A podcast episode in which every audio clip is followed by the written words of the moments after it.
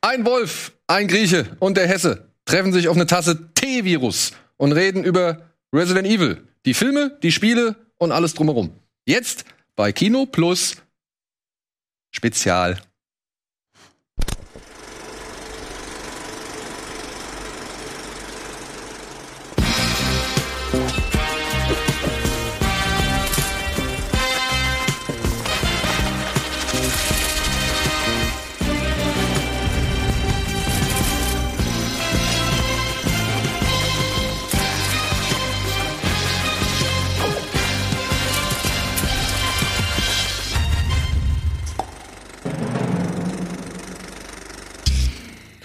Hallo zu dieser wundervollen, niegelnagelneuen und ausgefallenen Spezialausgabe von Kino Plus. Heute mit Wolf. Hallo, ich bin sehr froh, wieder hier sein zu dürfen. Und das hat einen guten, Kino Plus. sehr, sehr guten Grund. Und mit Gregor. und auch das wieder. hat einen sehr, sehr guten Grund, denn diese beiden Herren, mit denen habe ich schon sehr oft Was kommt jetzt? Ja. Was hast du mit uns? Über Horrorfilme geredet. Ach so. Ja, das stimmt. Ja, Danach. Danach. Bei der Zigarette. recht. Genau. Ja. Bei der Zigarette geflüstert. danach haben wir schon sehr oft über Horrorfilme geredet und über natürlich die Dinge, die uns gefallen und die uns nicht so gefallen, die uns irgendwie zu anderen Dingen verleiten oder eben von anderen Dingen fernhalten und so weiter und so fort. Und jetzt mochte es der Zufall, dass Capcom uns angesprochen hat und hat gefragt, ey, habt ihr nicht Bock zu eine kleine Kooperation mit Kino Plus zu machen zu Resident Evil 8? Und da haben wir gedacht, ja, warum eigentlich nicht? Denn So einfach ist das hier. ja, genau. Weil Gregor hat gesagt, ey, in Resident Evil 8, Village heißt es, Village, ja. ja, stecken eine ganze Menge Anspielungen auf Filme, die wir alle so kennen, die wir alle so mögen, die man mal mehr oder mal weniger gut irgendwie darin eingebettet und verarbeitet hat. Und Ja. wir haben uns gedacht, ja geil, dann komm, dann gucken wir uns doch mal eben Teil 8 an, aber nicht nur Teil 8, sondern auch Teil 7, weil Teil 7 ja wohl schon so eine Art radikalen Schnitt bei Resident Evil der Spielreihe bedeutet, oder? Höre ich hier so äh, aus dem Subtext raus, dass du es nicht gespielt hast? Ich habe es nicht gespielt. Okay.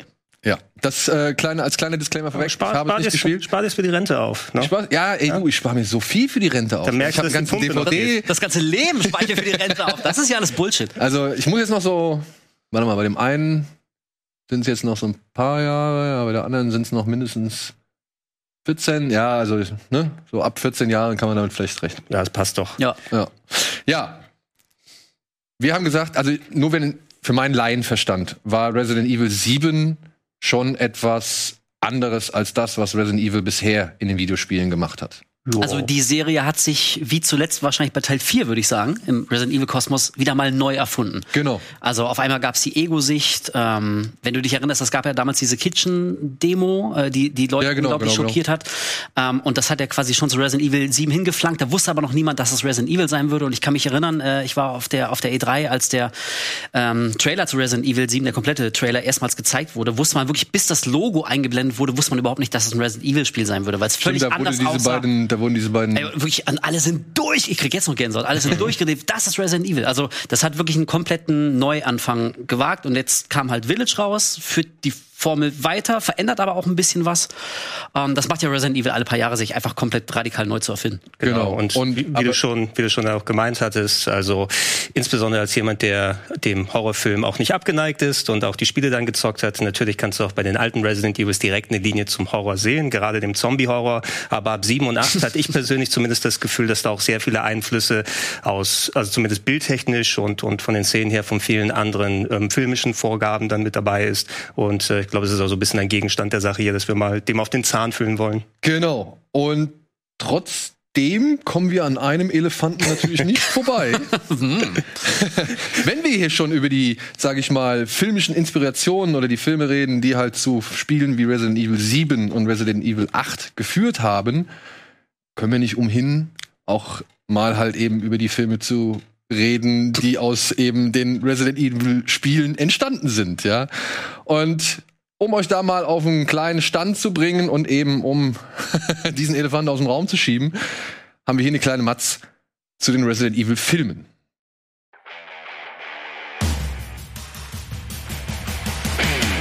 »14 Jahre Zombies, Mutanten, Monster, Monsterkonzerne und die ewig kämpfende Alice.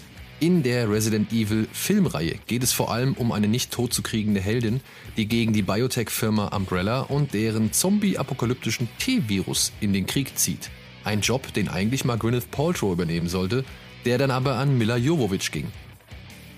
Was folgte, waren sechs Teile, die Ehe zwischen Frau Jovovich und Regisseur Anderson über eine Milliarde Dollar Einspiel und die Geburt eines eigenen Genres, der Jovovich-Anderson-Film. Eine bizarre Erfolgsgeschichte, die sich weit von der Vorlage entfernt.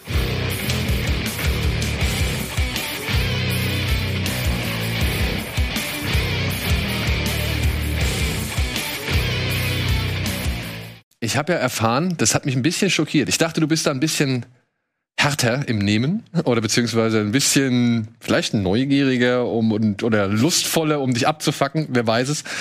Aber du hast nur einen Resident Evil Film gesehen. Ich hätte es nicht sagen sollen, verdammt, ey. Warum, warum werden hier privateste, intimste Informationen, die ich in einem Telefongespräch gestern Abend noch mitgeteilt habe, warum werden die hier ausgebreitet? Nee, also tatsächlich, ähm, ich war. Ich find's keine Schande. Ich war. Nö, also sagen wir es mal so.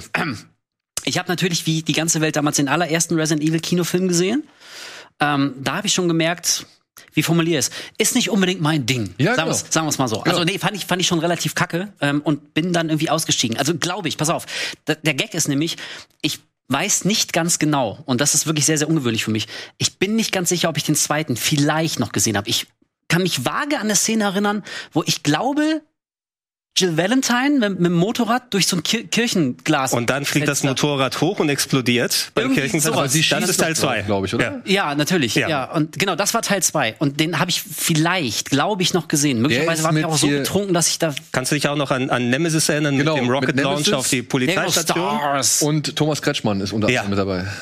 Okay, dann habe ich den vielleicht, glaube ich, noch gesehen, aber Ich glaube, Oma Epps hat getanzt noch vor dem Polizeirevier, irgendwie sowas. Okay. Aber ich meine, ey, ich bin ja auch nicht bescheuert, so ich habe das ja alles mitbekommen. Von daher glaube ich auch, ich habe da jetzt nicht so wahnsinnig viel verpasst. Ich guck die vielleicht irgendwann noch mal, so wenn ich Bock habe auf Schrott. So manchmal tut man sich ja gerne selber weh, um sich zu spüren. Das meine ich ja. Ja, ähm, aber nee, also ganz im Ernst, so ich, ich, ich merke so in den letzten Jahren, mich, mich nerven diese lieblosen, seelenlosen, runtergerotzten Hollywood-Dinger, bei denen alle wissen, das ist ja kompletter Schrott, aber es macht so unglaublich viel Kohle. Deswegen, ey komm, Teil 5, 6, 7, Extinction, Revolutions, Apocalypse. Ich bin da einfach raus, das geht mir zu sehr auf den Sack. Entschuldigung. ja, ey, nee, ehrlich, wirklich, ey, also Du kannst fast sagen, ich habe das Gefühl mit den Jahren, dass sich ähm, so separate Fangemeinden gebildet haben, weil du musst nicht zwangsläufig Fan von den Filmen sein, wenn du die Spiele magst. Fast schon eher das Gegenteil, habe ich das Gefühl. Ähm, und äh, ich habe zumindest, ich glaube, alle gesehen, aber dann die meisten nur einmal, um quasi das von der Liste dann weggestrichen zu haben.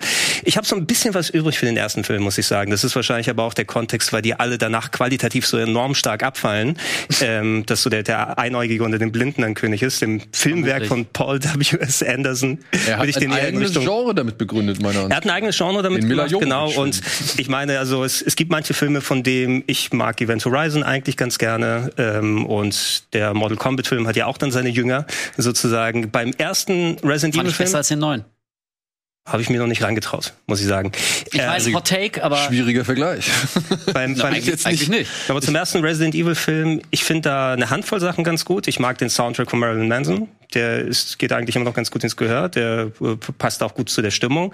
Die Zombies haben sie nicht geil, geil hinbekommen, aber er hatte eben diese eine ikonische Szene gehabt im Hallway mit der mit den Laser ähm, Ja. äh, Dingern, die sie dann auch im Spiel dann zurückzitiert haben bei Teil 4, wo sie mal eine Sache aus den Filmen wieder rückübernommen haben. Ähm, und ansonsten plätschert er so ein bisschen hin, nimmt sich auch sehr viele Freiheiten mit der Story. Und ab Teil 2 ist es einfach mehr so ein Paul W.S. Anderson feiert sich und seine Ehefrau und knallt den Bildschirm mit Action voll und wirft Charaktere rein. Also teilweise mies besetzt. Dieses Finale von Teil 4, würde ich sagen, ist ganz komisch, wo. Ja, da, da, ja, da. Ja, ist- da ist die Szene. Da Ah, ist die ich krieg gerade. Flashback. Ja. Ich glaube, den habe ich doch gesehen. Oh Gott. Ja, ja. Die, das Motorrad, was hochfliegt, Backkicks. Und, und alles drum und dran, das ist noch hier Teil 2. Ab Teil 4, wo dieser, ich glaube, das war dieser komische Endkampf mit Wesker und, und Alice, der dann in acht Millionen Schnitten dann übergegangen ist und wo ich nicht Ach. gewusst habe, wo vorne und hinten ist. Ähm, muss man sich nicht angucken danach, ja. Ich muss aber trotzdem jetzt mal eine Sache fragen. Ich meine, du kannst jetzt nicht so genau beurteilen, aber die Filme haben ja halt dann auch zum, ne, zum Teil hanebüchene Story.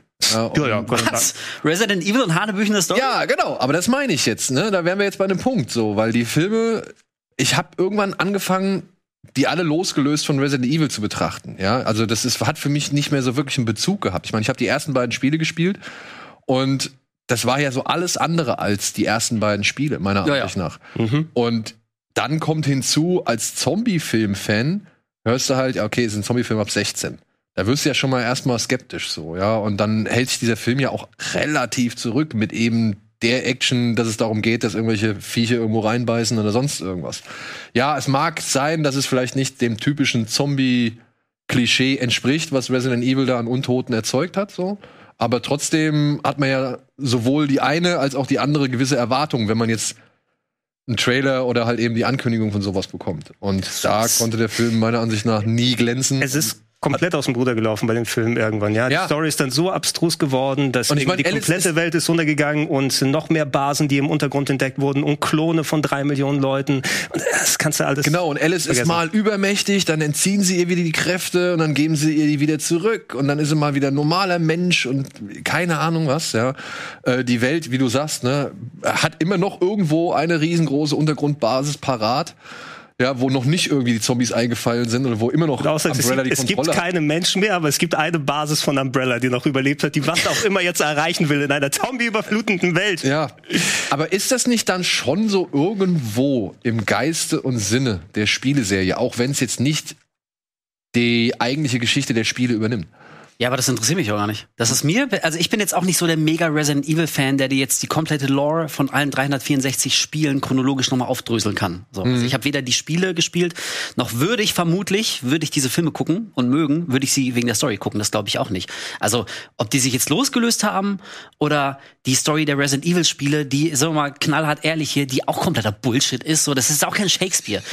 so, also ob die das jetzt eins zu eins nacherzählen oder ihr eigenes Schwachsinnsding machen, das ist mir egal. Aber dann soll es ein gut gemachtes Schwachsinnsding. Ey, meinetwegen könnt ihr auch sagen, Resident Evil das Musical. Wenn es ein gutes Musical ist oder, oder eine Kochshow oder so. Ist, Musical. aber Hauptsache, es ist ein gutes Produkt. Nur das sind einfach handwerklich und, und von der Narrative her sind das in meinen Augen unglaublich, nach allem, was ich mitbekommen habe. Wie gesagt, ich habe nach dem ersten und glaube ich dem zweiten bin ich ausgestiegen. Aber sind das einfach keine sonderlich guten Filme so. Und das ist es viel mehr, was mich stört. Wie originalgetreu das jetzt umgesetzt ist oder nicht, ähm, das wäre mir persönlich jetzt egal. Also es greift nicht die Atmosphäre und das, was so ein Spiel dann für dich ausmacht. das, das ist halt das Ding so, ne? Also wenn du, wenn du, deswegen meinte ich so, die, die Story der Resident Evil Spiele und wir werden jetzt im Laufe dieser vorzüglichen Sendung ja bestimmt auch noch so ein bisschen über hier Village reden und es hat ja auch eine sehr abgefahrene Story und so. Also von daher, das ist da genauso bekloppt. Nur für mich stellt es sich so dar, wenn ich da sitze und ich habe das Pad in der Hand und ich bin derjenige, der den Zombies die Köpfe wegballert, so dann ziehe ich da meinen Spaß draus. Und wenn mir das aber genommen wird, das heißt, wenn ich mich einfach nur zurücklehnen kann und, und Schauspielern, schlechten Schauspielerinnen, zusehen muss, wie sie vor, vor Greenscreen ihre, ihre ungelenken äh, artistischen Aktionen da bringen und dann wird das irgendwie alles in der Post zusammengesetzt und der Licker kommt so dermaßen aus dem Rechner und ich sehe, da ist nichts, mit dem die interagieren. So, dann ist da für mich sehr wenig rauszuholen. So. Also da weiß ich nicht, wo da ist der Spaß sein soll. Das, ist so für mich das Da sind auch zwei Dinge, die ich würde, würde ich nochmal sagen, bei dem Film extra, wenn du überhaupt irgendwie affin bist für, für die Spiele, da wird keinerlei Rücksicht drauf genommen, wer diese Charaktere sind und wie sie überhaupt in die Story äh, eingebaut wurden, welche Bindung mit den Fans entsteht. Also Paul W.S. Anderson hat einfach genommen und sein eigenes Ding draus gemacht und das wirkt dann im Endeffekt komisch. Und das Handwerk ist dann Aber- noch mal ein bisschen dabei, weil so darstellungstechnisch würde ich schon die aktuellen Spiele vor allem, also die sind, was so Schnitt und äh, Positionierung, wie die, die Gruselszenen dargestellt werden, weit über diesem Action-Feuerwerk dann, was Ja, das ist- Anderson dann abfeuert. Das ist ja halt auch von Film zu Film immer weiter in, in den Hintergrund geraten. Anderson scheint ja wirklich überhaupt kein Interesse mehr an irgendwelchen anderen, sag ich mal, Formeln, Mechanismen, Arten und Weisen, Spielarten sämtlicher Genres zu haben oder Horrorgenres zu haben. Es geht ja nur noch um Action. Action. die kann er ja auch nicht mal gut, ne? Bitte? Und die kann er ja auch nicht mal gut. Ja, aber ich meine, Event Horizon war jetzt auch nicht unbedingt ähm, Ja, aber- frei von Stimmung und, und coolen Momenten. Aber das Aber das- fast 30 Jahre her. Eben, das war halt 97, ne? Und Ja. da war das Budget entsprechend kleiner und der hatte vielleicht irgendwie ähm, noch einen gewissen Anspruch Feuer. an sich selber und Feuer, ja. Und Ich meine, also das, das, das Argument, was früher oder später immer kommt, ist halt, ja, aber es macht Kohle. So, das ist es. Da ist es, also sowohl dem Regisseur als auch den Lizenzgebern mh, ist es da, glaube ich, echt herzlich egal, ob die Fans das jetzt abfeiern oder nicht oder was, wenn die breite Masse ins Kino strömt. Also guck mal, diese verdammte Filmreihe, wie viel Sechs, glaube ich, ja. Nee, ich meine, wie viel haben, haben die eingespielt? Alle so. zusammen? Ach so, ja. Sind wir nicht schon bei. Bei mehreren hundert Millionen, so 500, 600 bestimmt. ne? Nein, viel mehr. mehr. Ich Ja, glaube, so ich ich glaub, glaub, alle die, zusammen. sind, die sind schon bei der über eine Milliarde. Ich glaube, die sind bei zusammen. über einer Milliarde schon. ne? Oh Gott. Weißt du, und also das ist halt, wenn, wenn irgendein äh, Rechenknecht, wenn der diese Zahl sieht, also da kannst du den noch drei Stunden Monolog halten, dass sich die äh, Filme mehr am Spiel orientieren sollten oder dass die besser gemacht sind sollen, das ist denen scheißegal.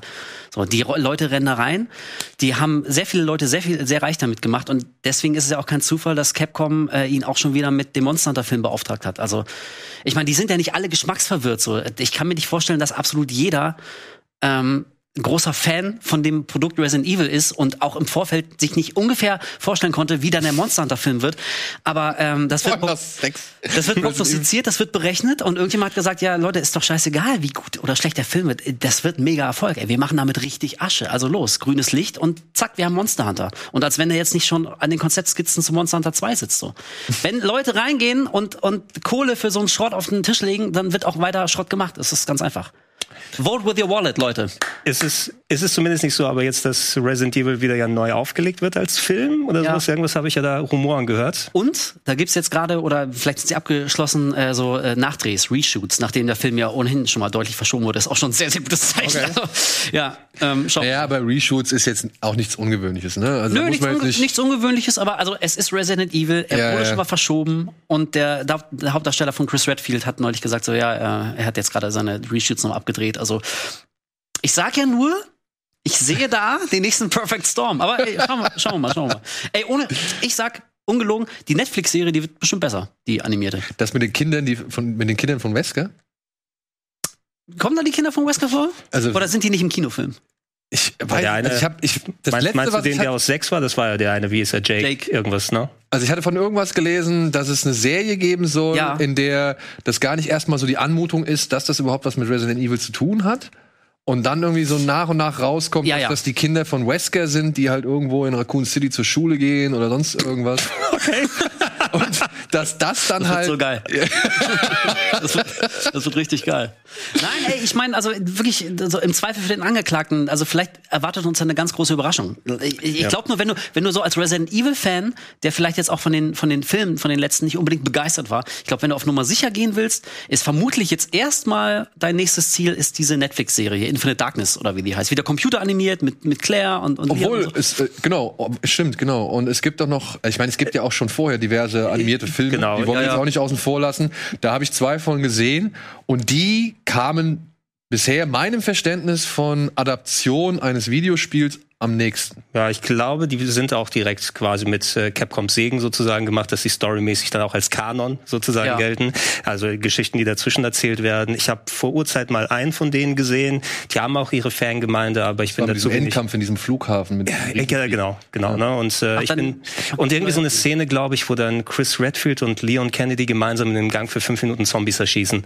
So, wo der eine über die eine Schulter und dann irgendwie sowas. Also da, äh, es gibt bestimmt dann auch äh, eine Fangemeinde dafür, aber ich bin zu wenig bewandert mit dem Film, um da eine Aussage zu treffen. Ja, also wer, wenn ich jetzt sowas mitbekommen habe, dann eigentlich, dass äh, sehr viele Resident Evil Fans nicht unbedingt jetzt auf die Paul W.S. Anderson Filme schwören, ja, vielleicht mal geguckt haben so, aber worauf sich doch mehr Leute einigen können, das sind die animierten Filme, wovon jetzt, jetzt ja auch einen neuen Film gibt, Also ne? ich glaube, da gibt's eine Menge von. Ich Immer habe wieder. auch nur eingesehen, dass mit dem Flughafen, ich kann mich vage an so eine Flughafenszene Genau. Am Anfang irgendwie auch schon. Mm, ja, Sonst war es vielleicht ein anderer.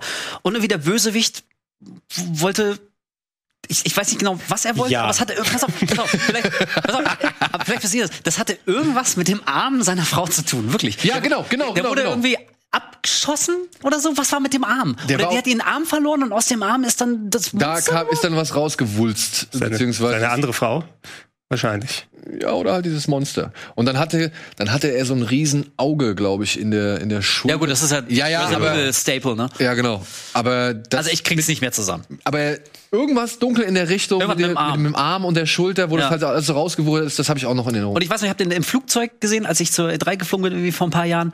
Und ich fand den jetzt auch nicht so geil, aber ich dachte, es war so ein bisschen, es fühlte sich an wie so ein altes Klassentreffen. So, du siehst so, so Chris Redfield und Leon und, und weißt du, die Figuren, wie du sie kennst, halt aus den Spielen und eben nicht aus den Filmen. So, und deswegen fand ich Wie halt eine Cutscene, die man halt Ja. zu sehen bekam. aber da fand ich sie auch okay. Also ich sehe so computeranimierten Film und der hat jetzt auch nicht auch so das Mega-Budget. Also da weiß ich schon ungefähr, äh, was mich so ungefähr erwartet. Und deswegen fand ich den jetzt auch, äh, fand ich okay. Ja. So. Gut. Damit wäre die Pflicht erfüllt. Wir haben es thematisiert. Ja. Zur Freude oder zum Leid des einen oder der anderen. Und jetzt kommen wir doch einfach mal auf Resident Evil 7 zu sprechen. Ja? Dafür haben wir eine kleine Einleitungsmatz. Die gibt's jetzt. Gut. Wo fange ich an?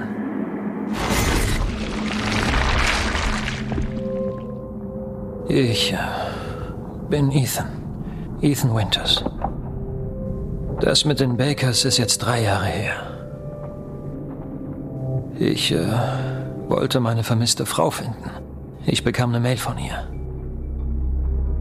Da stand, ich solle sie holen. Naja, so bin ich halt in Louisiana gelandet. Als ich Mia fand, war sie in einem dunklen Keller eingesperrt. Sie war völlig von Sinn. Hat mich angegriffen wie ein wildes Tier. Später habe ich herausgefunden, dass sie mit einem Pilz infiziert war. Ich habe auf dem ganzen Anwesen nach einem Gegenmittel gesucht. Die Leute, die da wohnten, waren auch infiziert. Sie hatten alles Menschliche verloren. Der Grund dafür war eine Biowaffe, die aussah wie ein Mädchen. Ihr Name war Evelyn. Ich habe die Familie bekämpft und Mia mit einem Serum behandelt.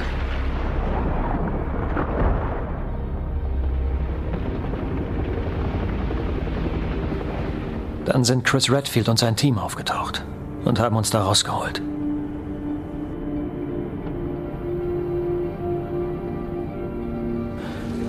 Ja, reicht das?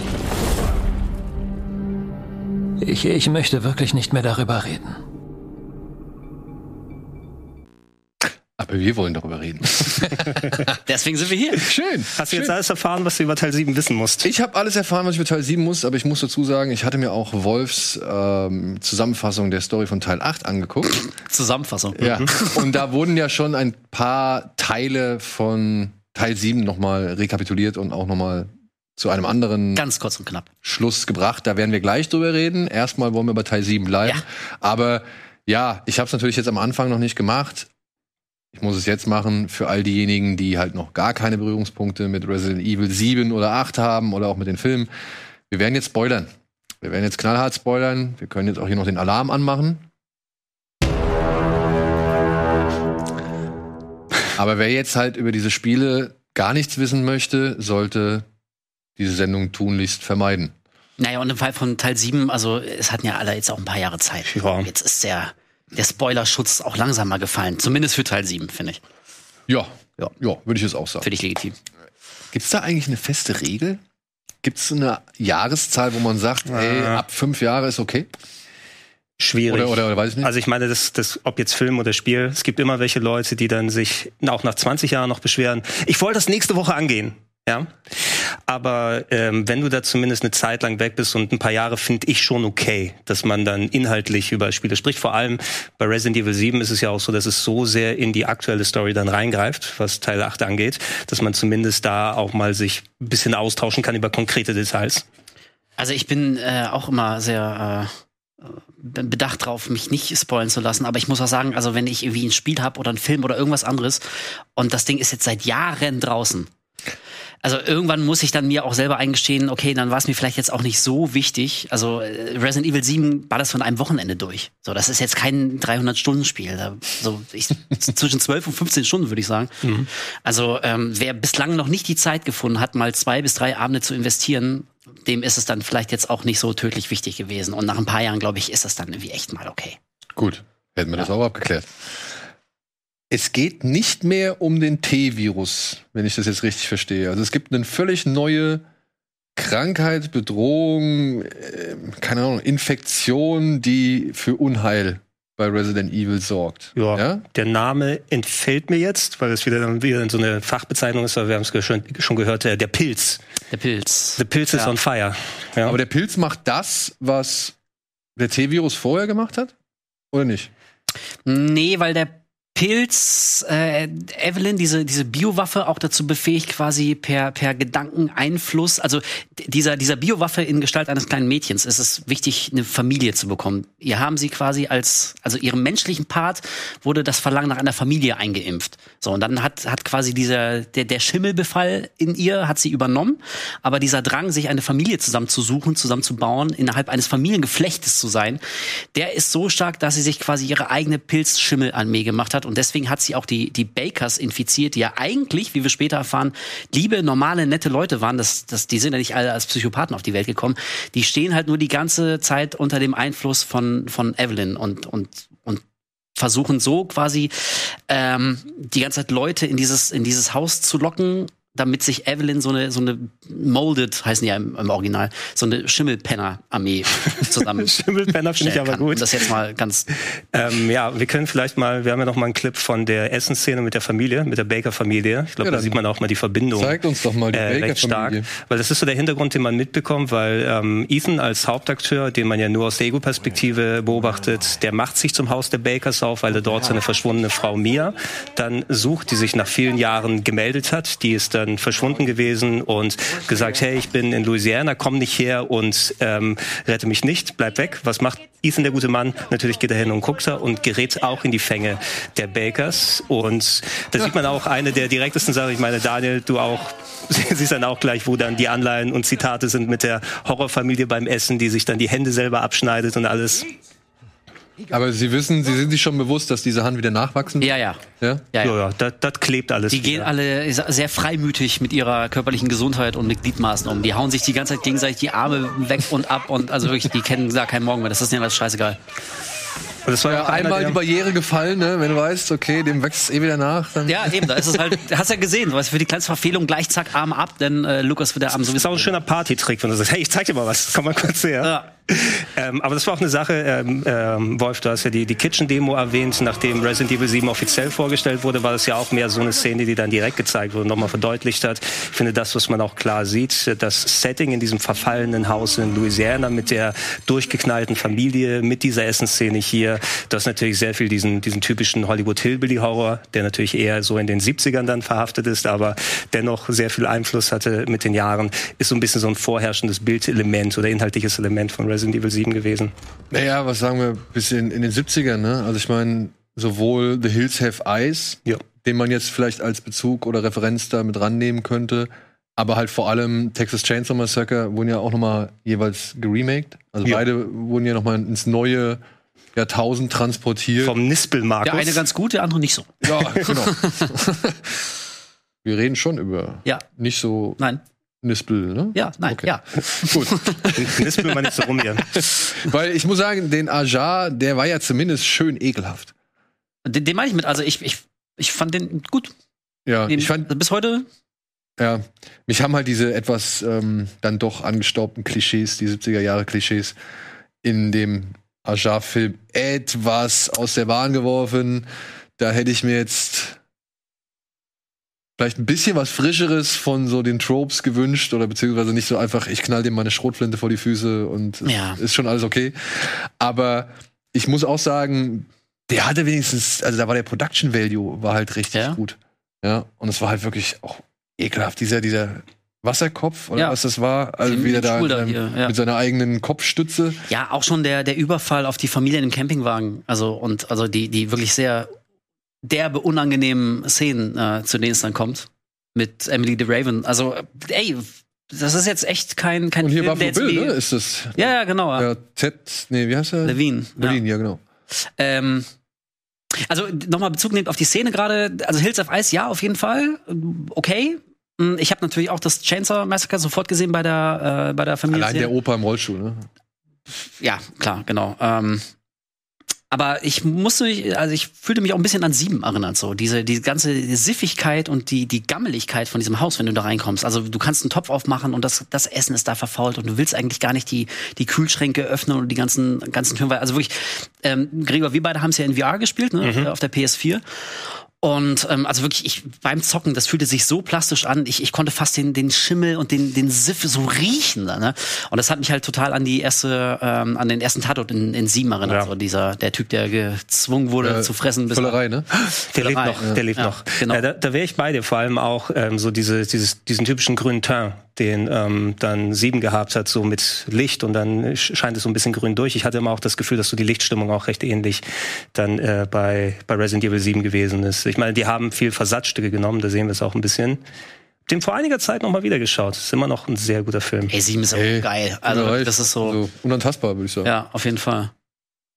Ja, also, Aber ist ja dann eigentlich schön zu sehen, dass, ich weiß nicht, Resident Evil 6 war ja auch noch, glaube ich, so schon mehr Action, ne? Irgendwas hatte ich in Erinnerung mit das ist Gatling purs- Guns, Finale. Action, also wirklich Ja. überall, ja. Oder? Also irgendwie so, das, das ja, also Resident Evil 6 hat ja quasi vier verschiedene Kampagnen und, und die eine vermeintlich, ich mache mega dicke Airquotes hier, die ging so ein bisschen so back, back to the roots, also ein bisschen langsamer, ein bisschen mehr wirklich Survival, äh, du hast wenig Munition, viele Zombies und so.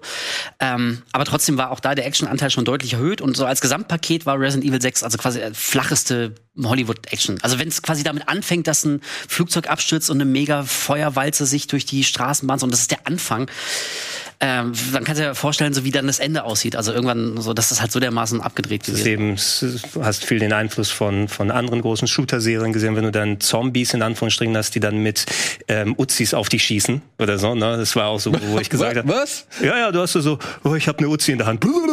Ungefähr so war das dann recht häufig bei sechs. Und das hat schon in eine gewisse Richtung gedrängt, ja. Ja, ich meine, na gut, also so intelligente Zombies sind ja jetzt auch keine Erfindung von Resident Evil 6 gewesen. Ne? Ja, Wir relativ intelligent. so, also von daher, Aber dass sie zurückschießen war, das war so auch so ein Moment, wo ich gedacht habe, I don't know.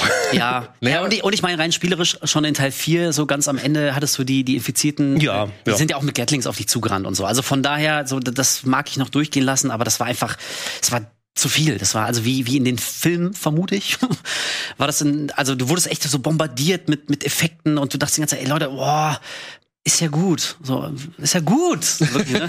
Also allein die Kampagne mit Chris, also ungelogen, so wenn die, wenn die Perspektive ein bisschen anders gewesen wäre und ich hätte gesagt, das ist ein Call of Duty Ableger, der so leichte Splatter und Horror und The Thing Elemente hätte, hättest du gesagt, ja, okay. So, also hättest du Fall of erstmal Dead halt wahrscheinlich. ja, genau. Also hättest hättest du abgekauft. So von daher ähm, war Teil 6 irgendwie auch bei den Fans ja wie alles andere als, als beliebt. Und, und da ähm, hat halt 7 wieder was völlig anderes gemacht. Die sind halt echt so ein bisschen, also viereinhalb Stufen sind die wieder runtergegangen. Ähm, und deswegen war auch die erste Hälfte von Teil 7 war meiner Meinung nach viel stärker als die zweite. Weil die zweite schon so ein bisschen wieder so diese typische Resident Evil Klischees rausgeholt hat. Wir haben ja auch in der Matz gesehen, so der große Endfight von Teil 7 musste dann natürlich doch wieder gegen so ein 20 Meter hohes Schleimschimmelmonster mit so einem Gesicht sein. Und es fing eigentlich, das ganze Spiel fing ja sehr intim fast an. Also du, du warst echt in diesem Haus, du wusstest nicht ganz genau warum. Du dachtest, dass die Bakers quasi wirklich so mehr oder minder die einzigen, die einzigen Gegner sind. Und die war auch nicht klar, dass du später noch so, so ein Tanker erforschen würdest und in irgendwelchen Salzminen bist und so. Abseits von diesem Haus. Ja, ja. Du bleibst ja nicht nur im Haus. Also das, also von der Story her kommst du wie gesagt noch. Aber heißt es, in der Nähe dieses Hauses ist der Tanker oder verlässt du halt wirklich komplett die Szenerie? Ja, also in der Nähe ist jetzt viel gesagt, aber du fährst mit so einem Boot und das Boot havariert und so und äh, also da kommst du dann quasi zu dem auch schon Okay. havarierten Tanker. In diesem Tanker war Evelyn, diese Biowaffe und mit ihrer Kraft hat sie den ganzen Tanker zum zum äh, Kentern gebracht und deswegen ist sie erst in diesem Haus von den Bakers gelandet. So, das das war der ganze Grund. Wie immer in Resident Evil werden Biowaffen transportiert von A nach B und keine Sau, so wie damals bei King Kong, keine Sau kümmert sich verdammt nochmal um die richtigen Sicherheitsmaßnahmen. Also immer geht wir- irgendwas schief, in Teil 8 auch schon wieder. Aber dann wären wir ja schon fast wieder eigentlich beim klassischen Zombie-Genre, oder? Weil bei Zombie-Genre oder so viele Zombie-Filme, die wir kennen, ist auch irgendein Militärtransport, der entweder so einen Untoten, Und jetzt Army of the Dead? genau, experimentelle Untote im Gepäck hat. Jedes Mal. Oder irgendeinen Giftmüll verliert, Meinst der halt dafür sorgt, dass andere Leute zu Zombies Hast, werden. hast du das Trioxin festgemacht hinten auf dem, auf dem Laster? Nein, hast Nein, du? warum? Ja, Zombie zum Beispiel. Zombieber, ja. ja. ja. genau. Fällt auch das Fass hinten raus. Ja, erste und letzte Szene, ja. Also deswegen, ähm, und Evelyn, jetzt nur damit ich es nochmal verstehe. Evelyn ist was? Ein Roboter? Oder ein- Nein, Evelyn ist quasi eine, eine gezüchtete Biowaffe, aber in Gestalt eines kleinen Mädchens. Und sie ist auch gleichzeitig die Oma, also die sie wir ist schon, gesehen haben. Ja, Die Oma im Rollstuhl. Das die ist, im das Rollstuhl ist am Eingang Evelyn. gesessen hat. Denn die auch, beim Essen daneben saß. Ja. Denn auch, auch hier, auch, Daniel ist überfragt. um jetzt schon ein bisschen Resident Evil Village zu spoilen, aber wenn du in Resident Evil Spielen so eine, eine, eine, alt, eine nette alte Dame siehst, die jetzt nicht groß erklärt wird, kannst du davon ausgehen, eigentlich, dass sie in Wahrheit der große böse äh, Bösewicht ist nur in einer anderen Form. Warum auch immer die jetzt in dem Moment als alte Frau auftaucht, weißt du, aber wenn sie dir so so kryptische Hinweise mitgibt, so und dann so aus der Szene geht, dann weißt du schon, ja, okay. Der blase ich am Ende eine Ladung Schote in den Arsch. So, das ist nicht nur einfach eine alte Oma, die sich auf dem Weg zu Aldi verlaufen hat und gibt dir ein paar Tipps mit dem Haut wieder ab. So, nee, nee, die ist dann die Drahtzieherin und äh. Also so langsam bröckelt die Fassade von Resident Evil 7. Naja, du kriegst doch nur die Kurzfassung mit. Ja, Naja, aber, das ist eigentlich ist das ganz wohl Kunst, mein Lieber. aber im Essenz sagt ihr mir noch, zum einen der große Twist oder ein großer Twist ist eigentlich der Twist, den man schon aus sehr vielen anderen Spielen her kennt in der Reihe. Ja? Wel- Welchen meinst du jetzt? Dass das die alte Frau halt eben nicht die einfach alte Frau ist, sondern halt schon irgendwas Bedeutungsvolles ist. Ja, was irgendwie auch, also wenn du es zockst, ähm, das, das, also das schreit dir jetzt kein, keine von den Figuren ins Gesicht, aber das glaubt jetzt wieder keiner, aber also mir war das irgendwie total früh klar. So weißt du, also weil die, die wurde nie vorgestellt, die hatte auch keine Rolle eigentlich so innerhalb, die saß irgendwie immer nur so komisch rum. So, und wenn ich weiß, ich suche aber eigentlich so ein kleines Mädchen, so, und, und ich weiß, Resident Evil hat halt den, die Serie an sich hat den Verstand verloren, schon vor vielen, vielen Jahren. So. Und wenn die mir am Ende erklären, das kleine Mädchen ist in Wahrheit die alte Oma und die alte Oma ist in Wahrheit das kleine Mädchen, dann schluck ich das so. Und deswegen habe ich das sofort geahnt, so, ey, pass auf, das, das ist irgendwie die Biowaffe. Und die, die ist rasend schnell gealtert aus irgendwelchen Gründen, was weiß ich. Aber die werden mir schon eine Erklärung, die werden sich schon irgendwas aus dem Hut ziehen. so. Und so- aber halt- ich- So weit war ich noch nicht. Ich oder? muss noch mal auf die, ich muss noch mal auf diese Biowaffe zurück. Was ist das? Ist das ein geklonter Mensch? Nee. Aber es ist, Also also, wenn ich kann dieses Evelyn-Mädchen kann ich anfassen. Die Ja, ja, die, die ist, die ist physisch da. Ja, ja, ja, Ja. klar, ja. Also Cyborg, Android, Man, Klon. man sieht auch in einer, ich glaube, man, man hat es, glaube ich, in der, in der, in der Zusammenfassungsmatz auch kurz gesehen. Man sieht auch die Szene, in der die kleine Evelyn, die dann quasi in ihrer normalen menschlichen Gestalt an, an Land gespült wurde, nachdem der Tanker da havariert ist, siehst du, wie Jack, Jake Baker sie ins Haus trägt und sich um sie kümmern will, Mhm. wo alle noch echt normal sind. Ähm, also die ist wirklich, die ist ein, ein physisch real existierender Mensch. Die ist schon da. Die ist aber gleichzeitig ist sie, ist sie ist quasi äußerlich nur ein Mensch, aber in Wahrheit ist sie eben so eine gezüchtete Biowaffe. Genau. Aber die ist jetzt kein Cyborg, die ist keine Illusion, die ist schon da. Ich weiß jetzt nicht mehr, ob es dann, also es ist wahrscheinlich inhaltlich dann nochmal erklärt, ob es dann vorher ein normales Mädchen in Anführungsstrichen gewesen ist, das befallen wurde, oder ob es wirklich dann der Pilz ist, der sich zu einem Mädchen formiert hat. Das weiß ich auch alles gar nicht mehr, das ist schon ein bisschen lange her. ist eine Menge drin dafür, dass man eigentlich denkt, man landet jetzt hier in so einem Texas Chainsaw Massacre. Ja. Ja, für, für, den, für den langen Teil des Spieles zumindest, also ich bin da auch bei Wolf, gerade so in VR, wenn du in der ersten Hälfte unterwegs bist in den verschiedenen Supergeil. Häusern oder so, ähm, das ist auch eine Sache, die ich dann, die mir so ein bisschen bei Acht abgegangen ist, weil da VR noch nicht geklappt hat, wobei ich mir da auch schon ein bisschen Sorgen mache, wenn das da mal reingepackt wird, so enorm hoch wie der Action-Quotient und die Bewegung der Kamera ist, ob ich das dann durchstehen würde oder nicht. Da ist Teil 7 noch ein kleines bisschen dezenter, ähm, aber war es sehr schön, wenn du mal dich wirklich hast in die Stimmung fallen lassen. Und äh, Hillbilly Horror haben wir erwähnt, so eine kleine Sache, die Kitchen Demo, da hatten wir ja auch drüber gesprochen, ähm, so ein bisschen diese Ghost Hunter Geschichte, das fand ich ganz lustig, dass das so als kleiner Gag nochmal aufgegriffen wird. Ich meine, ihr habt bestimmt auch dann Filme im Kopf, aber da gibt's ja diese drei Milliarden Serien, die dann auf TLC oder sonst wo dann drauflaufen. Hast du es auch gehört? Oh Gott, nein, ja. lass uns schnell Ich hingehen. habe sowas schon mal live mitgemacht. Ja? Auf der Queen Elizabeth II, die liegt irgendwo in LA im Hafen. Okay. Und da kannst du ja essen gehen und so weiter, das sind Restaurants. Und da gibt's aber auch halt so Geistertouren. Voll geil. Und wir sind, glaube ich, was war das? Im Rahmen eines Conjuring oder Insidious-Films sind wir, glaube ich, mit so einem Geisterführer sind wir durch die einzelnen Stationen des Schiffes gegangen, an denen immer mal irgendwie schreckliche Dinge passiert sein sollen. Hatten noch so, da haben haben sie uns noch so kleine billige Geräte in die Hand gegeben, mit denen wir irgendwas hätten messen Er können. schlägt aus. Er schlägt aus. PKE-Meter. Aber wirklich einfach so ein, so was ich, wie, wie, äh, irgend so ein Gerät, was du auch im Physikunterricht benutzt. Ja, ja. wurde, Pack einfach mal ein Rohr in die Wand und dann ist Metalldetektor. Ja. Funktioniert auch Und dann, schon. dann sind wir aber da in so eine Art ehemaliges Schwimmbad auf dem Schiff gegangen. Und das war schon geil. Also wirklich, das war, das sah schon scheiß unheimlich aus. Wie viele Geister hast du gefunden? Ich glaube, ich habe einmal was gehört. Sie haben uns irgendwann mal innerhalb eines großen, ich glaube, Damit ist es bewiesen. ja, es, es war so ein riesen Flutraum, so ein Stauraum, keine Ahnung, also, also so ein, ein etwas größeres, also ein etwas größerer Bereich des Schiffes. Da hatten sie dann so eine kleine Kamera ein, äh, Kammer eingerichtet, in der sich eine Art Richtmikrofon befunden hat mit mehreren Kopfhörern. Dann mussten wir uns halt an dieses Richtmikrofon stellen und mussten dann halt Kopfhörer aufsetzen und horchen, ob da draußen irgendwas existiert. Hört nur. Ich glaube, ich rieche was. Ja, genau. Aber das war schon spaßig. Ja, Ja, klar, also wenn, natürlich. wenn du selber daran teilnimmst, wahrscheinlich, ich habe irgendwie eine nicht zu erklärenden, nicht zu erklärende Abneigung diesen Geisterformaten gegenüber, aber ich habe auch schon von Leuten gehört, die da drin aufgehen. Weil du glaubst, es ist alles Humbug oder weil du dich nicht Naja, ich glaube, ich glaube nicht, ich weiß ja schon, das ist alles Humbug. Das ist ja eben, wenn das gerade in diesem Kontext präsentiert wird, ob du jetzt ein Gläubiger bist oder nicht. Du weißt ganz genau, das sind dann eben die Geschäftemacher, die genau auf so leichtgläubige Leute abzielen und bauen dann sich ihre Karriere auf, auf wir gehen los und brechen in alte Häuser ein und tun so, als ob was hier abgeht. Und ich kann mich davon auch nicht mal im Unterhaltungsfaktor irgendwie mitnehmen lassen. Das klappt bei mir überhaupt nicht. Ja, das ist leider so ein bisschen das Problem. Ich fänd's ja super geil, ich würde ja abfeiern, wenn, also wenn es auch nur wirklich den, den leisesten Hint gäbe, dass da wirklich irgendwie was Paranormales am Start ist. Aber ja, es gibt doch irgendwie, ich weiß nicht, irgendeine wissenschaftliche Organisation hat schon vor wie so und so vielen Jahrzehnten sehr viel Geld ausgelobt, wenn irgendjemand wirklich zweifelsfrei beweisen kann, dass da irgendwie was, Geister was oder so, und, und bis heute hat niemand dieses Geld. Ähm, das ist also genau von das daher, Gleiche. So, auch wenn ich weiß nicht, bei Netflix, ich sehe welche Dokus, so unerklärliche, mysteriöse, denk, nee. So, also nur weil keiner die Erklärung hat, heißt es nicht, dass die Erklärung wahrscheinlich dann aber irgendwie echt öde und langweilig ist. Der Also Satz- das kickt mich auch nicht. Ich weiß, dass da nichts ist. So. Der Satz, den ich nicht mehr hören kann, ist, manche Anhänger der Präastronautik glauben. Ja. Weißt du, was bestimmte Sendungen Da geschaut hat? Erich von Däniken nochmal. Ja. Aber ist das der, der Found-Footage-Anteil, den du, ähm, sag ich mal, genannt hast? Ja, zu einem zu Teil. Ich habe da noch mal einen kleinen anderen Clip rausgesucht. Also Found Footage wird da natürlich auch noch mal zitiert, gerade im Zusammenhang mit denen hier, dass du auch äh, innerhalb des Spiels häufiger mal mit Videotapes zu tun hast.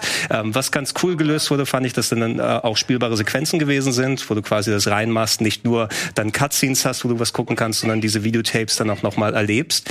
Und äh, hier sehen wir zum Bild, zum, äh, zumindest, dass diese Oh. beiden Teile mit verknüpft wurden. Das ist auch schon Blair Witch, ne? ja, ja, das ist eindeutig Blair Witch. Ja, ich meine, mit den Videotapes, ne? Wer hat das Videotape da in die Küche gelegt? Ja. Warum liegt das da rum? Aber gut, das sind so Videospiel-Mechaniken, äh, Mechaniken, die darf man, glaube ich, nicht so hinterfragen. Aber da muss man, muss ich jetzt schon einmal, oh, cool. Muss ich jetzt aber auch schon einmal feststellen, dann geht Resident Evil aber wirklich in die Vollen, ne? Also du hast den Hillbilly-Horror durch jetzt Texas Chainsaw Massacre und, und Hills of Ice. Du hast sowas, ja.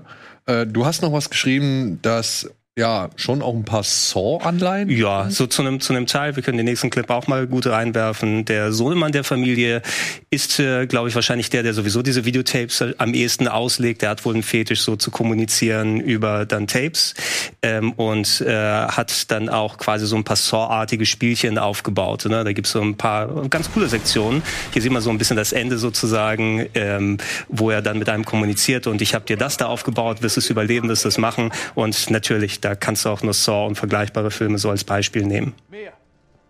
Freude auf den neuen? Puh, ah, du, du meinst den, Nee. den Chris Rock? Ja. Ja. Taugt der? Ich weiß es nicht, ich habe noch nicht Hat nicht gesehen? Nee, ich habe noch nicht gesehen. Ich weiß also es auch, nicht. Auch hier wieder dank Spiral, dem neuen äh, Saw-Film, ist diese Franchise jetzt auch auf eine Milliarde gekommen, ne? Ja, oh. ja? Ja. Hm? Aber dafür haben sie auch sie- 700 Ey, Teile also, gemacht. Auch hier wieder, ähm, ich, ich muss zugeben, ich bin so ein ganz kleiner Saw-Fanboy. Also ich weiß, dass die Filme wirklich nicht gut sind, um Gottes Willen. Aber ich habe vor einiger Zeit so einen krassen Rewatch gemacht, so von allen bis dahin erhältlichen, also von den eigentlichen Saw-Filmen vor Jigsaw und so. Ey, und ich muss sagen, also äh, nach wie vor, ich habe einfach wahnsinnig viel Spaß an diesem Film. Ich, ich bewundere ernsthaft die, die Kreativität allein im Sinn dieser, dieser abgefuckten Fallen. So. Also das ist es, was, was mich da, also bis heute tatsächlich begeistert. Deswegen, ich werde mir auch Spiral angucken. Ich glaube nur, dass der mir nicht so viel geben wird, weil, also Bausmann, der Regisseur, hat im Vorfeld schon gesagt, das ist so sein mainstreamigster, sein zugänglichster.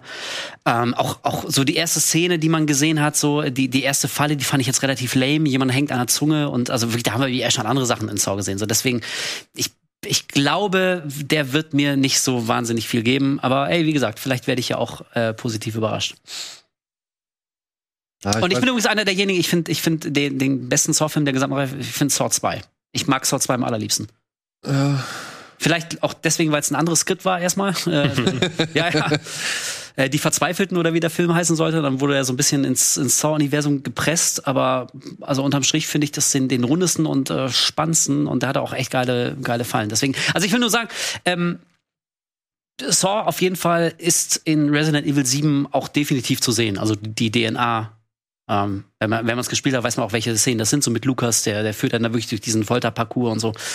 Ähm, das kommt schon ganz gut drüber. Aber das haben diese. Lukas gehört auch zu den Bakers. Ja, Lukas ist der durchgeknallte Sohn, der, Achtung, wir spoilern eh die ganze Zeit, der äh, sich als Doppelagent äh, erweist. Er ist zwar auch unter der, der Kontrolle von, von Evelyn, ähm, arbeitet aber für die Connections. Das ist die große Geheimorganisation, die hinter dem ganzen Wahnsinn steckt, weil, als wäre es nicht alles schon kompliziert und abgefuckt genug, weil Umbrella ist jetzt gut. Umbrella ist jetzt, Ist jetzt Blue Umbrella, Blue? Umbrella, Ja, ja. ja.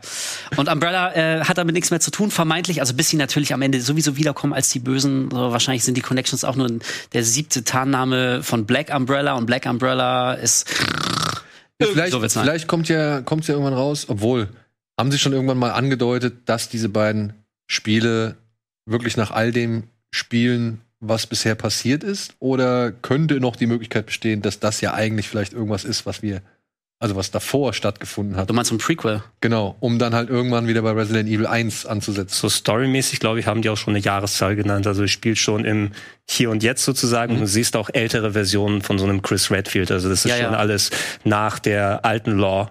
Ähm, dann gewesen. Ich weiß nicht, wie alt Chris Redfield da sein soll. Der musste auch schon an die 70 kratzen. Nee, wo, wobei Barry ist jetzt so alt. Ne? Barry ist doch Also schon am über 70. Ende von Teil 8 muss Chris Redfield so um die 60 schon sein. ja, irgendwie. Oder ne? sogar 65 vielleicht. Also das macht Okay, mir dann die krasse spielt's am Ende der Zeitsprung. Reihe. Ja, ja. Meine ich nicht den Bizepsdurchmesser, ne? sondern Ja. die Jahre. Also, also wenn, wenn Resident Evil 1 vor Resident Evil 7 und 8 gespielt haben sollte, dann musste er in der Zeit sich A, krass verjüngt haben und, und so dermaßen seine Muckis wieder abtrainiert haben. Also das, das kann nicht sein, weil mittlerweile sieht er aus wie, wie was ich, The Rocks kleiner Das hat's, er hat es zumindest, da die ja bei Capcom auch nachdem das Resident Evil 7 Modell von Chris Redfield, das sah ja sehr anders aus, verglichen jetzt mit der, mit der Ja. muskelbepackten Version aus Ja. Teil 5, ähm, dass er zwischendurch Das dann nicht mehr trainiert hat. Und, und jetzt für den Achter hat er aber wieder dann zugenommen ordentlich an, an Brustumfang. Also Ja, und auch so das Gesicht ist so das Gesicht ist so wieder ausgefüllt. Also es ist, glaube ich, das war nur eine Phase. Ne? Da, da war, war er auf dem Cycle drauf. Aber ich würde, ich würde gerne mal auf, auf den Film eingehen, der den Entwicklern so als Hauptinspirationsquelle gedient hat für Teil 7, wenn du ihn nicht ohnehin schon auf der Liste hast. Ich hau's jetzt einfach mal raus, okay? Ja. Was man vielleicht äh, gar nicht so richtig sieht, aber ist The Evil Dead tatsächlich. Das war für die Entwickler die größte Inspiration, weshalb sie in die Richtung äh, gegangen sind, die Resident Evil 7 dann eingeschlagen hat. Um eben sie diesen wollten Cabin-Flair. Genau, sie wollten wieder primär eine Location und wie gesagt, das also später bist du halt noch in so Minen und in dem Schiff, aber erstmal so um den Spieler abzuholen, ist es quasi wieder eine relativ überschaubare ähm, Location. Sie haben deswegen den Splatter-Faktor auch deutlich hochgedreht. Also wir alle haben ja die Szenen gesehen, da werden irgendwie Arme abgeschnitten. Auch Ethan verliert ja seine Hand irgendwie nach nach sechseinhalb Minuten gefühlt. So. Plus optional den sein, Fuß. Genau, sein Bein auch noch. Und ich, wir er- erfahren ja dann am Ende von Teil 8, warum das alles möglich ist und so, Darüber. und wie er das geschafft hat. Ähm, aber also das auf jeden Fall. Und eben, ähm, das war auch ein Grund, dass sie die Ego-Perspektive gewählt haben. Weil also bei Evil Dead gab es ja auch diese sehr berühmten Ja, diese, Kamerafahrten. diese ganz schnellen dann durch das Haus und Genau. alles.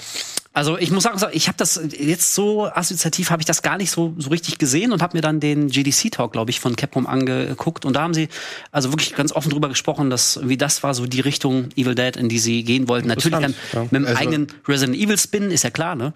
Aber finde ich schon ganz interessant. Also, Aber ist kurios, weil es tatsächlich nicht die ersten Assoziationen sind, die ich jetzt Nee, allein ne? schon anhand dieser Szenen da jetzt Find ich auch irgendwie nicht. schließen würde so oder ziehen würde. Ja, wahrsch- wahrscheinlich, weil du deutlicher eben so wie wir dann, ach, wir erkennen das, okay, Texas, das ist das, das, Ja. das, das. Ja. Aber jetzt, wo du sagst, Wolf, ja, das, das kann man schon dann sehen, vor allem, wenn du dann im Speziellen die, die Art, wie das dargestellt wird und dieses, dieses Einzelne eher, dass es eben mit, mit lokalisierten Gegnern eher zu tun hast, obwohl du auch immer auf diese Schimmelpenner dann triffst innerhalb des. Hause, Hauses. Das ist nicht so inflationär wie später im Spiel dann gemacht, wo das mehr, mehr wirklich dann in die Action geht.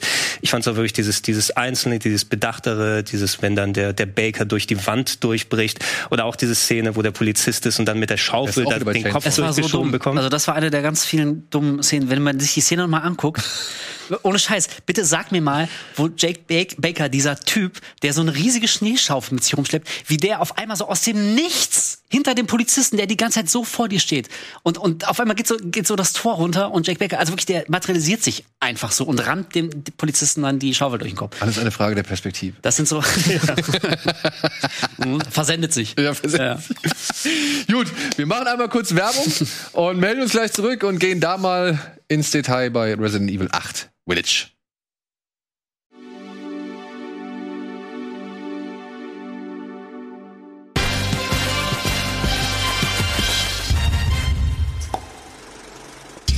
Hallo und herzlich willkommen zurück zu unserem kleinen Kino Plus Spezial mit Namen Resident Evil Inspirations mit Wolf und mit Gregor. Ja, oh Gott, die Resident Evil Gut gemerkt. Ja. Ja, und wir haben jetzt gerade Teil 7 schon mal so ein bisschen in die Mangel genommen, haben uns ein bisschen an den, sag ich mal, Vorlagen abgearbeitet, die dieses Spiel, sag ich mal, jetzt mit auf den Weg gegeben hat, um eine neue Ära einzuleiten in der vielleicht Resident Evil Reihe, Spielreihe. Und jetzt geht's um Teil 8 und ich sag's noch mal, okay, Teil 7 mögt ihr vielleicht gespielt haben, bei Teil 8 könnte das vielleicht noch ein bisschen schwieriger sein. Für alle, die das Spiel noch nicht gespielt haben, aber es noch spielen möchten. Wir werden jetzt wieder knallhart spoilern. Mir ist es Ja, völlig zu Recht. zu Recht. Ist das Wir- dein, dein Jumpscare hier in der Ja, ja, warum nicht? Warum nicht? Machen wir sonst zu selten. Ähm, deswegen, nur noch mal zur Vorsicht, ne? Alles, was jetzt passiert, könnte euch den Spielspaß vermiesen, wenn ihr dieses Spiel noch nicht gespielt habt und spielen wollt. Ihr seid hiermit gewarnt. Ab jetzt wird's inhaltsreich. Hier ist eine kleine Matz zu Resident Evil 8. In Resident Evil 8 geht es wieder um Ethan Winters, dem Protagonisten aus Teil 7, der am Ende dieses Spieles von Chris Redfield gerettet wurde und mit seiner Frau Mia in eine Art Zeugenschutzprogramm gekommen ist. Die beiden sind nicht nur ins Ausland umgesiedelt worden, Ethan hat auch in der Zwischenzeit eine Spezialausbildung durchgemacht und ist jetzt wesentlich versierter, was Schusswaffen angeht. Die beiden haben auch eine Familie gestartet und ein kleines Baby namens Rose.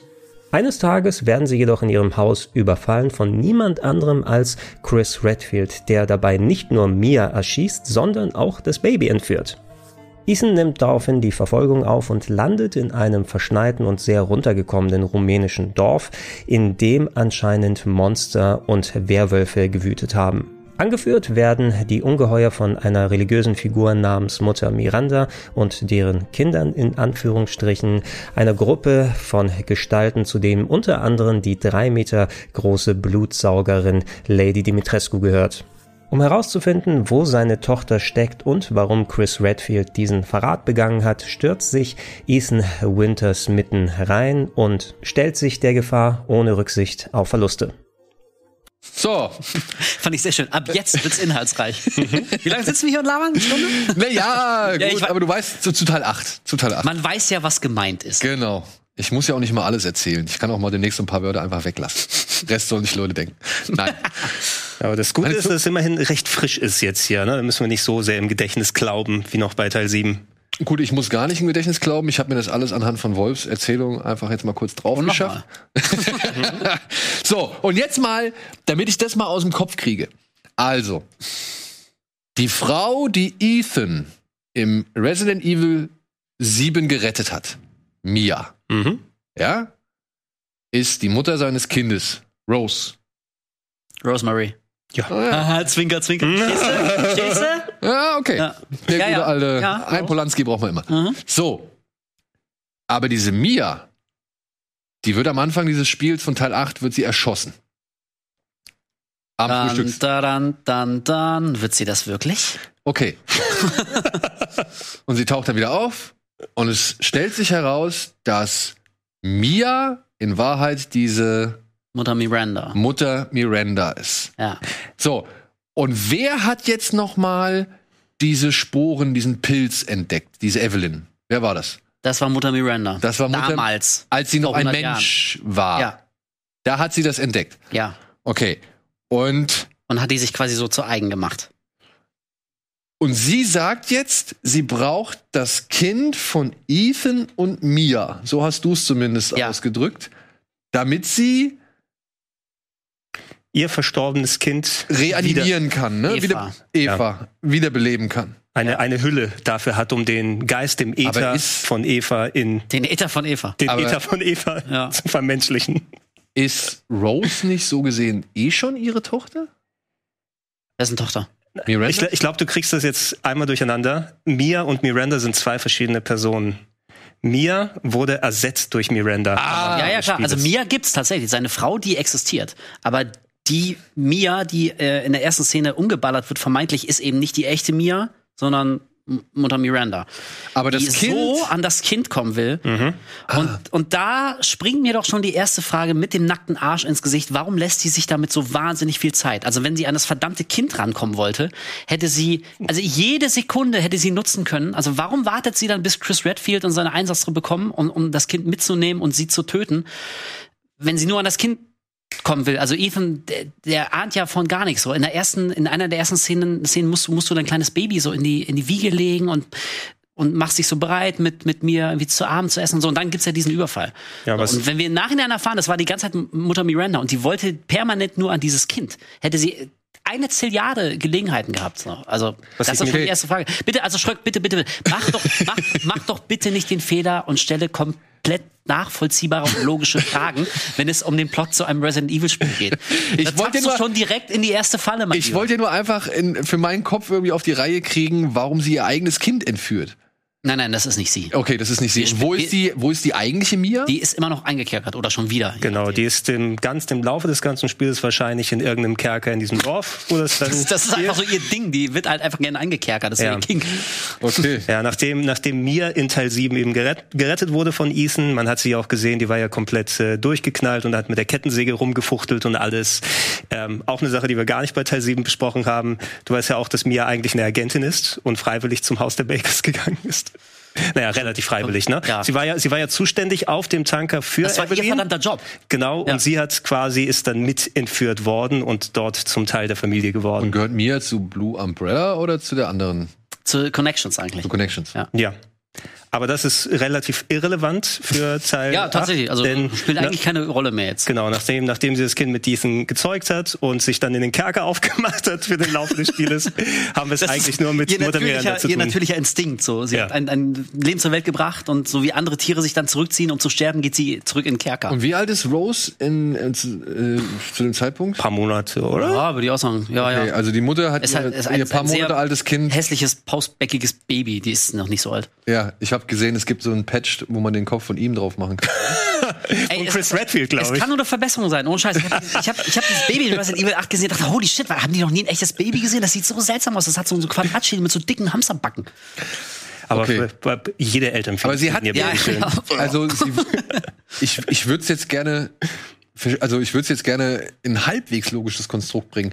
Wurde sie, Äh, sie wurde dann, sie hat freiwillig ihr Kind zurückgelassen und ist irgendwo hingegangen und deswegen konnte Miranda die Position einnehmen oder Miranda hat einfach gewaltsam sie Ich glaube, Miranda hat sie wahrscheinlich entführen lassen. Ah, okay. Ja, Ja, ja, was, klar. was Wolf ja auch schon gesagt hat, man weiß nicht, gemacht. wann dieser Austausch passiert ist. Also er muss anscheinend eine Zeit lang vor dem Intro von Resident Evil 8 Ja. passiert sein, sonst hätte ja Chris Redfield nicht diese Mission geplant, um sie dann einzufangen.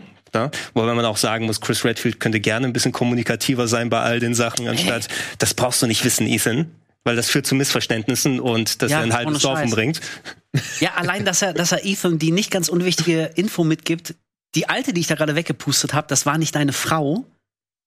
Das ist irgendwie, ähm, Jemand anders. so, weißt du, also das sind ja wie Sachen, das wäre vielleicht, also um, um weitere Missverständnisse zwischen diesen beiden im Vorfeld auszuräumen, wie du schon sagst, also wäre ganz nett, wenn, wenn Chris Redfield wie mal die, die Fresse aufmachen würde. Aber dann hätten wir natürlich auch kein Mystery, hätten wir kein Geheimnis, keinen großen Plot-Twist am Ende und so. Naja. Aber wir haben eine neue Form von Gegenspielern, oder? Wenn ich das richtig verstanden habe. Denn diese Miranda, wie halt auch ihre vier oder drei, Vier, vier Lords. vier Lords, Ja. sind Vampire, oder? Äh, Nee. nicht, nicht unbedingt. Nee. Wir, wir haben da, wir haben da den Clip, wo die alle sich mal vorstellen. Ja, so ein dann muss man Bösewichte-Clip, ähm, wo die dann Ethan quasi dann nach und nach sich zeigen. Äh, Miranda hat sich so, wenn man sagen, so eine Art Lieutenants oder sowas gebaut. Ne? Also von den ganzen Leuten, die sich dann herausgestellt haben, dass sie kompatibel sind mit äh, den ähm, mit dem Pilz, dass sie die am besten über ihre Kontrolle haben kann. Alle haben ihre Eigenschaften. Du hast da einmal dann die Lady Beneviento, glaube ich, heißt Ja. sie, oder? Die dann Ja. ähm, über Puppen verfügen kann. Du hast einmal auf der rechten Seite siehst du den Heisenberg, der äh, äh, so äh, einerseits ein Fable für Hüte und, und Mäntel hat, wie andere Leute, und dann über Metall verfügen kann. Der hat irgendwie, kann so Metall durch die Luft schwingen lassen. Das ist der Mann mit der Keule da. Ja. Genau, der Mann mit der Keule. Dieses ähm, komische, bucklige Ding, was da durchgelaufen ist. Das ist einer aus Per Anhalter durch die Galaxis, oder? Das ist ein Vogone. Er ist Moreau. Also ich dachte, Oh, ach, Moreau ist das, das. ist das ist das ist, Dok- du? das ist Dr. Moreau, genau. Ja. Dr. Salvatore Moreau, wenn ich mich nicht irre. Ja. Ähm, und ja, sieht auch ein bisschen aus wie die Invaders vom Mars von 86. Und natürlich die Vampire hauptsächlich, das ist äh, unsere Lady Dimitrescu, die, glaube ich, eine Adlige gewesen ist, die eine Blutkrankheit hatte und deswegen gezwungen ist, auch in ihrer ähm, Schimmelmonsterform hier äh, Blut zu vertilgen. Und die hat sich drei vampirartige Töchter dann gemacht aus äh, Monsterfliegen. Hast du richtig, Wolf? Oder? Ja, so ungefähr kann man das sagen, Ja. genau. Und, und die Männer, die dienten quasi so zur, zur Nahrung, also zur Nahrungsbeschaffung. Fliegen. Die, die, wurden- genau, für die, für die Vampir-Ladies.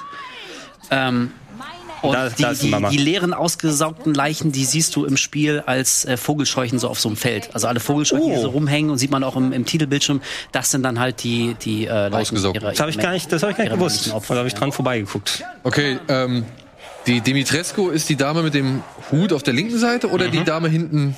Das, nee, die ganz hinten ist Miranda. Ne? Jetzt Ja. tu mal nicht, als wüsstest du nicht ganz genau, wie Lady Dimitrescu Wirklich. Lady. Du Step on du me. hockst doch jede Nacht vor, vor Deviant Art und äh, mehr muss ich dazu wohl nicht sagen, was? Weißt du, das, das beste Argument für VR in dem Spiel wäre, einfach mal diese dreieinhalb Meter hoch zu gucken Ey. dann, ne? Ich sag, die Leute werden durchdrehen. Wenn es davon die VR-Fassung gibt und am besten noch so einen so einen Beglotzmodus, ey, ohne Scheiß. Es gibt doch den Model Viewer, ne? So. Wenn man es freigespielt Ey, hat. Capcom wird sich eine ganz neue Käuferschaft unter diesen Fetisch-Freaks erschließen. Da ist so viel Kohle zu holen, Freunde. Fragt mich doch. nee, ohne Scheiß, ey, Leute, ja. Also und Die Lady fahren hart auf Lady Dimitrescu. ab. Und das soll jetzt quasi so eine Mischung aus sein. Du hast es gesagt, äh, Lady Bathory. Äh, ja, das haben die Entwickler gesagt, was die Inspirationsquellen gewesen sind. Also Elizabeth Bathory, die äh, his äh, historische Figur, ich glaube, die dafür bekannt gewesen ist, dass sie gerne im Blut von jungen Mädchen gebadet hat. Was Unter aber anderem. auch, glaube ich, eine Verklärung ist natürlich Legendenbildung, Ja, da viel mit dabei. Ähm, Da haben mittlerweile, glaube ich, schon Wissenschaftler das aufgeräumt oder versucht aufzuräumen, dieses, dieses Image. Ja, Ja, also bei, bei, bei so Capcom, nicht. bei Capcom ist noch nicht angekommen und äh, die haben auch, dann gibt es diese eine japanische Legende, du hast wahrscheinlich den Namen davon da nochmal aufgeschrieben. Äh, Hass. Oh Gott. Hasaku Sama. Ja, irgendwie also eine, eine große, riesige Frau, Geisterfrau, die anscheinend gerne Kinder entführt hat. Ist also irgendwie eine japanische Legende, die damit reingespielt hat. Und tatsächlich haben sie gesagt, Angelica Houston als Morticia Adams soll eine Vorlage gewesen sein, dass man auch ein bisschen zumindest dran erkennen kann. Aber es wäre die Adams Family wirklich das letzte, womit ich hier, also Resident Evil assoziiere. Vielleicht haben sie den, den, das Bild von Angelica Houston gesehen ne, und dann gesagt, pack Also da einen Hut drauf. Ja, ich glaube, die Parallele ist da, dass Angelica Houston als Morticia Adams ähm, in den Film auch einmal eine sehr große Selbstsicherheit ausgestrahlt hat. Also die war irgendwie auf eine eine gewisse Art war sie irgendwie schon sexy, also war sich, glaube ich, so sehr ihrer ihrer selbst äh, und ihrer Wirkung irgendwie bewusst, ähm, wirkt immer so sehr sehr selbstsicher, immer so Herr der Lage, die war halt nicht so leicht aus dem Konzept zu bringen. Ähm, Morticia Adams. Und ich glaube, daran haben die sich ein bisschen orientiert, weil Dimitrescu im Spiel genauso ist. Also die siehst du halt irgendwie oftmals lächeln und sie spielt so mit, mit dir als, als Protagonisten. Sie ist ja die große Antagonistin und so. Und ich glaube, da ist so ein bisschen die, die Parallele. Aber so ein Adams Family Resident Evil Spiel finde ich gar nicht mal so schlecht. Das eiskalte Händchen hast du ja auch schon mit drin. Ja, ey, also ich werde aber hier, guck mal da, so, zack. Denk dir da einen Hut drauf und dann geht das schon. Aber sie hat halt auch eben. Geht auch ohne Frau, Hut. Frau Houston hat halt eben auch diese, diese Aura, ne? Ja, ja, genau, ja. Und ich glaube, daran haben sie sich so ein bisschen orientiert im Design von, von Lady Dimitrescu. Ja, dass es dann so enorm abgegangen ist im Vorfeld. Ich meine, die haben den Fokus extra nochmal auf sie gelegt, weil sie natürlich als Figur eine große Präsenz hat. Ähm, und andererseits auch zumindest zu einem Teil des Spieles dann im Mittelpunkt steht. Wir haben ja sehr viele Leute, es ist ja nicht nur das Lady Dimitrescu Vampirspiel, was viele Leute sich im Vorab gedacht haben, sondern es ist nur ein Teil des Games. Aber trotz allem, Vampire jetzt nicht unbedingt Usus im Resident Evil Universum, oder nicht? Ja, die Naja, also streng genommen sind es ja keine echten Vampire, ne?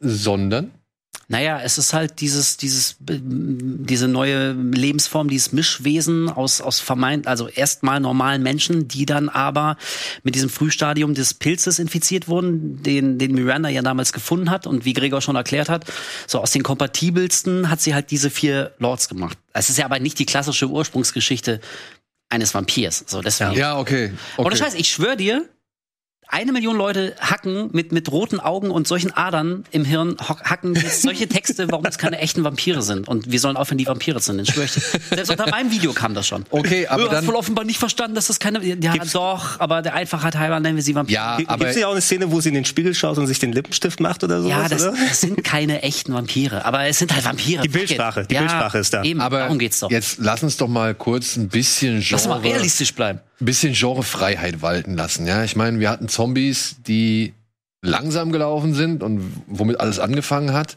Und inzwischen rennen die durch die Gegend wie die Blöden, benutzen Werkzeuge, In reiten Resident auf Evil aber nicht. Nee, in Resident Evil nicht. Aber du kannst doch jetzt schon mal eine gewisse Evolution einer, sag ich mal, fiktionalen Filmfigur oder Filmbedrohung zugestehen. So, also ich meine, immer nur das Gleiche, das wäre ja langweilig, wenn du halt ständig die schlurfenden Zombies hast. Ey, für Millionen von, von Leuten auf dieser Welt ist Kanon, dass Vampire glitzern. Ja, Hm? Jetzt hör auf ey, wenn du damit. als kleines Mädchen mit den Twilight-Filmen aufgewachsen bist und die haben dich fast geprägt. Ja, weiß nicht, so eine, so eine damals 14-Jährige, die wird wahrscheinlich nicht die alten Christopher Lee-Filme gesehen haben und deswegen ein klares Bild von einem Vampir. So, die hat, Knoblauch? äh, ja, what? So, die hat halt irgendwie Edward Cullen kennengelernt und für die ist ein Vampir irgendwie mit ganz anderen Assoziationen besetzt als irgendwie für uns und deswegen, ähm, Aber das meine ich halt doch. Ne? Also solche Sachen, solche Genre-Elemente sind doch im stetigen Wandel. Und warum nicht? Also ja, dann ist es jetzt halt niemand, der von irgendjemandem gebissen worden ist und bei Sonnenlicht verbrennt. Oder wahrscheinlich machen sie es trotzdem, oder? Äh, ich, naja, nee, es Nee, gibt einige nee, nee, Szenen, die bei Kälte. Sonnenlicht sch- spielen. Kälte? Kälte, sie mögen keine Kälte, genau. Okay. Aber guck doch mal, ist doch eine nette, ist doch ein netter Gag. Ja, Ey, mir persönlich ist, also mir ist es eigentlich wichtiger, so wenn man den, den Begriff Vampir wählt, dass, dass jeder ungefähr erstmal ein Bild vor Augen hat. So. Und, du, und du siehst die Tussi im Spiel und natürlich denkst du, die ist eine Vampirin. So. Und das ganze Marketing zielt ja auch darauf ab und deswegen waren am alle, äh, alle am Anfang erstmal so komplett überrascht, wie äh, Vampire und Werwölfe im Resident Evil Spiel. So, und dass es jetzt innerhalb der Story so erklärt wird, dass es halt so ein Bio-Gemisch ist und kein echter Vampir.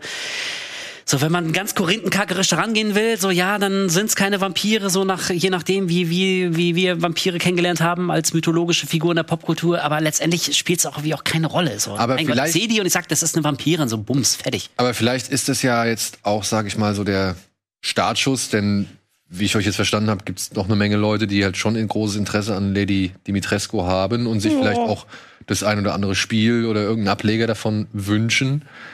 Und ja, wir haben also wir haben vermeintliche, angebliche, eventuelle Vampire und du hast jetzt schon Werwölfe ins Spiel gebracht. Ja, Genau, Lykaner. Lykaner. Oder Lykaner. Also, sorry, die wurden bei Underworld schon so genannt. Ja? Ja, und das ist wahrscheinlich vielleicht so der, der eheste Vergleich. Das sind ja eher so die Action-Gegner für mein Gefühl, die durchaus auch mal ein bisschen schneller sein können, in Massen dann auftreten. Ähm, die werden, glaube ich, innerhalb des Spieles auch von Heisenberg irgendwie mit angeführt oder Ja. zumindest der, der hat die, die Herrschaft drüber. Äh, auch mal durchaus mutierte Varianten. Also ich weiß nicht, ob Da der jetzt der konkret, der, der Krampus kommt da mal mit dazu. Es gibt auch mal große Wölfe, die dann unterwegs sind. Und das Gleiche, was wir über Lady Dimitrescu ausgeführt haben, ich denke, es ist dann eben so, natürlich auf den ersten Blick sagst du Werwölfe. Es ist, glaube ich, nicht der Mythos, dass sie mal dann gebissen wurden und bei Vollmond sich erst verwandeln, sondern auch eine Folge ihrer Experimente sind. Die Entwickler haben sich gesagt, hey, wir wollen Werwölfe drin haben. Wie können wir es sinnig in unsere Welt durch unsere Story mit einbauen? Na, vielleicht ist das ja nur der Startschuss, der Plan für irgendwie den Ausbau. es ist ja Wachstum und, und Marken und Universen. Das haben sind wir ja noch so nicht? die, Werwölfe, Vampire. das sind so die Schlagworte Ja. und vielleicht kann man ja sagen, okay, wir machen jetzt ein Resident Evil, das geht mehr in die Werwolf-Richtung. Wir machen ein Resident Evil, das geht mehr in die Vampir-Richtung. Und natürlich gibt's für die Fans, die halt das schon alles so lieb gewonnen haben, weiterhin auch Resident Evil-Spiele, die halt eher sich so auf dem Zombie-Mythos irgendwie berufen. Hey, Under, also Underworld, wenn du das erwähnst, das ist eigentlich, das wurde nicht von Paul W. Sanderson gemacht, oder? Nee, aber Ja. Len Wiseman ist nicht Ja, unbedingt. äh, Er Haben wahrscheinlich Tür an Tür gewohnt. Ja, man muss sagen, aber äh, Wiseman hat eine und WG Kate. Kate Beckinsale waren doch auch zusammen, ne? Hat er auch, auch Ja. seine Frau in die Ja, Filme ja. reingepackt. Und nicht nur das, sie war ja auch mit Scott Speedsman zusammen. Ja. Also dem einen, äh, der einen Hauptfigur. Und das heißt, Herr Wiseman hat seine Frau entweder mit ihrem Ex Sex vor der Kamera haben lassen oder musste angucken, wie seine Ex Sex mit ihrem neuen Freund vor der Kamera hat. Ich bin mir nicht mehr genau über die. Schröck, alles für die Kunst. Alles für die da, Kunst, Da kannst du nicht so kleingeistig da reingehen, so. Weil das ist so, so am ehesten so würde ich mir eine Verfilmung von Resident Evil 8 von Paul W.S. Anderson vorstellen. Ja. Ja, ich glaube, das ginge tatsächlich in so eine Richtung. Aber ich meine, weil du es gerade gesagt hast, Vampire und Werwölfe. Also eigentlich hat irgendjemand bei Capcom realisiert und den Geistesblitz gehabt, ey, wir können so mit, mit Biomutantenkram, wir können alles erklären. Alles. Alles. Wirklich, wenn sie mir sagen würden, da rennt ein Außerirdischer rum und ein Wolfsmensch und das Ding aus der Lagune und also jede einzelne Gestalt aus der, aus der Horror-Pop-Kultur kannst du erklären, das hat halt irgendjemand so gezüchtet. Und dann veränderst du den Namen vielleicht noch, muss ja noch nicht mal wie bei den Lykanern gesehen. Und dann hast du deine Erklärung da schon so. Und es wird immer so ein paar, paar Pedanten und Korinthenkacker geben, die darauf bestehen, so, nee, das ist aber, das sind keine echten Werwölfe, weil es ist keine echte Vampirin, weil, bla.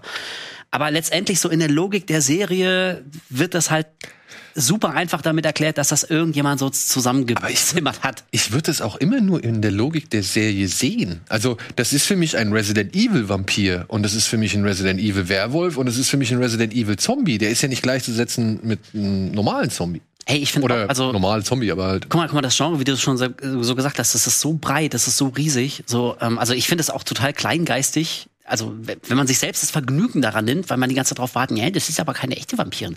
Ist doch scheißegal. Also ganz im Ernst, wen, wen kümmert's so? Am Ende hast du, hast du einen dummen, dicken Bossfight und kämpfst gegen so eine mutierte Else und krachst, und krachst mit ihr noch irgendwie 17 Stockwerke den Mutelse. Kirchturm runter.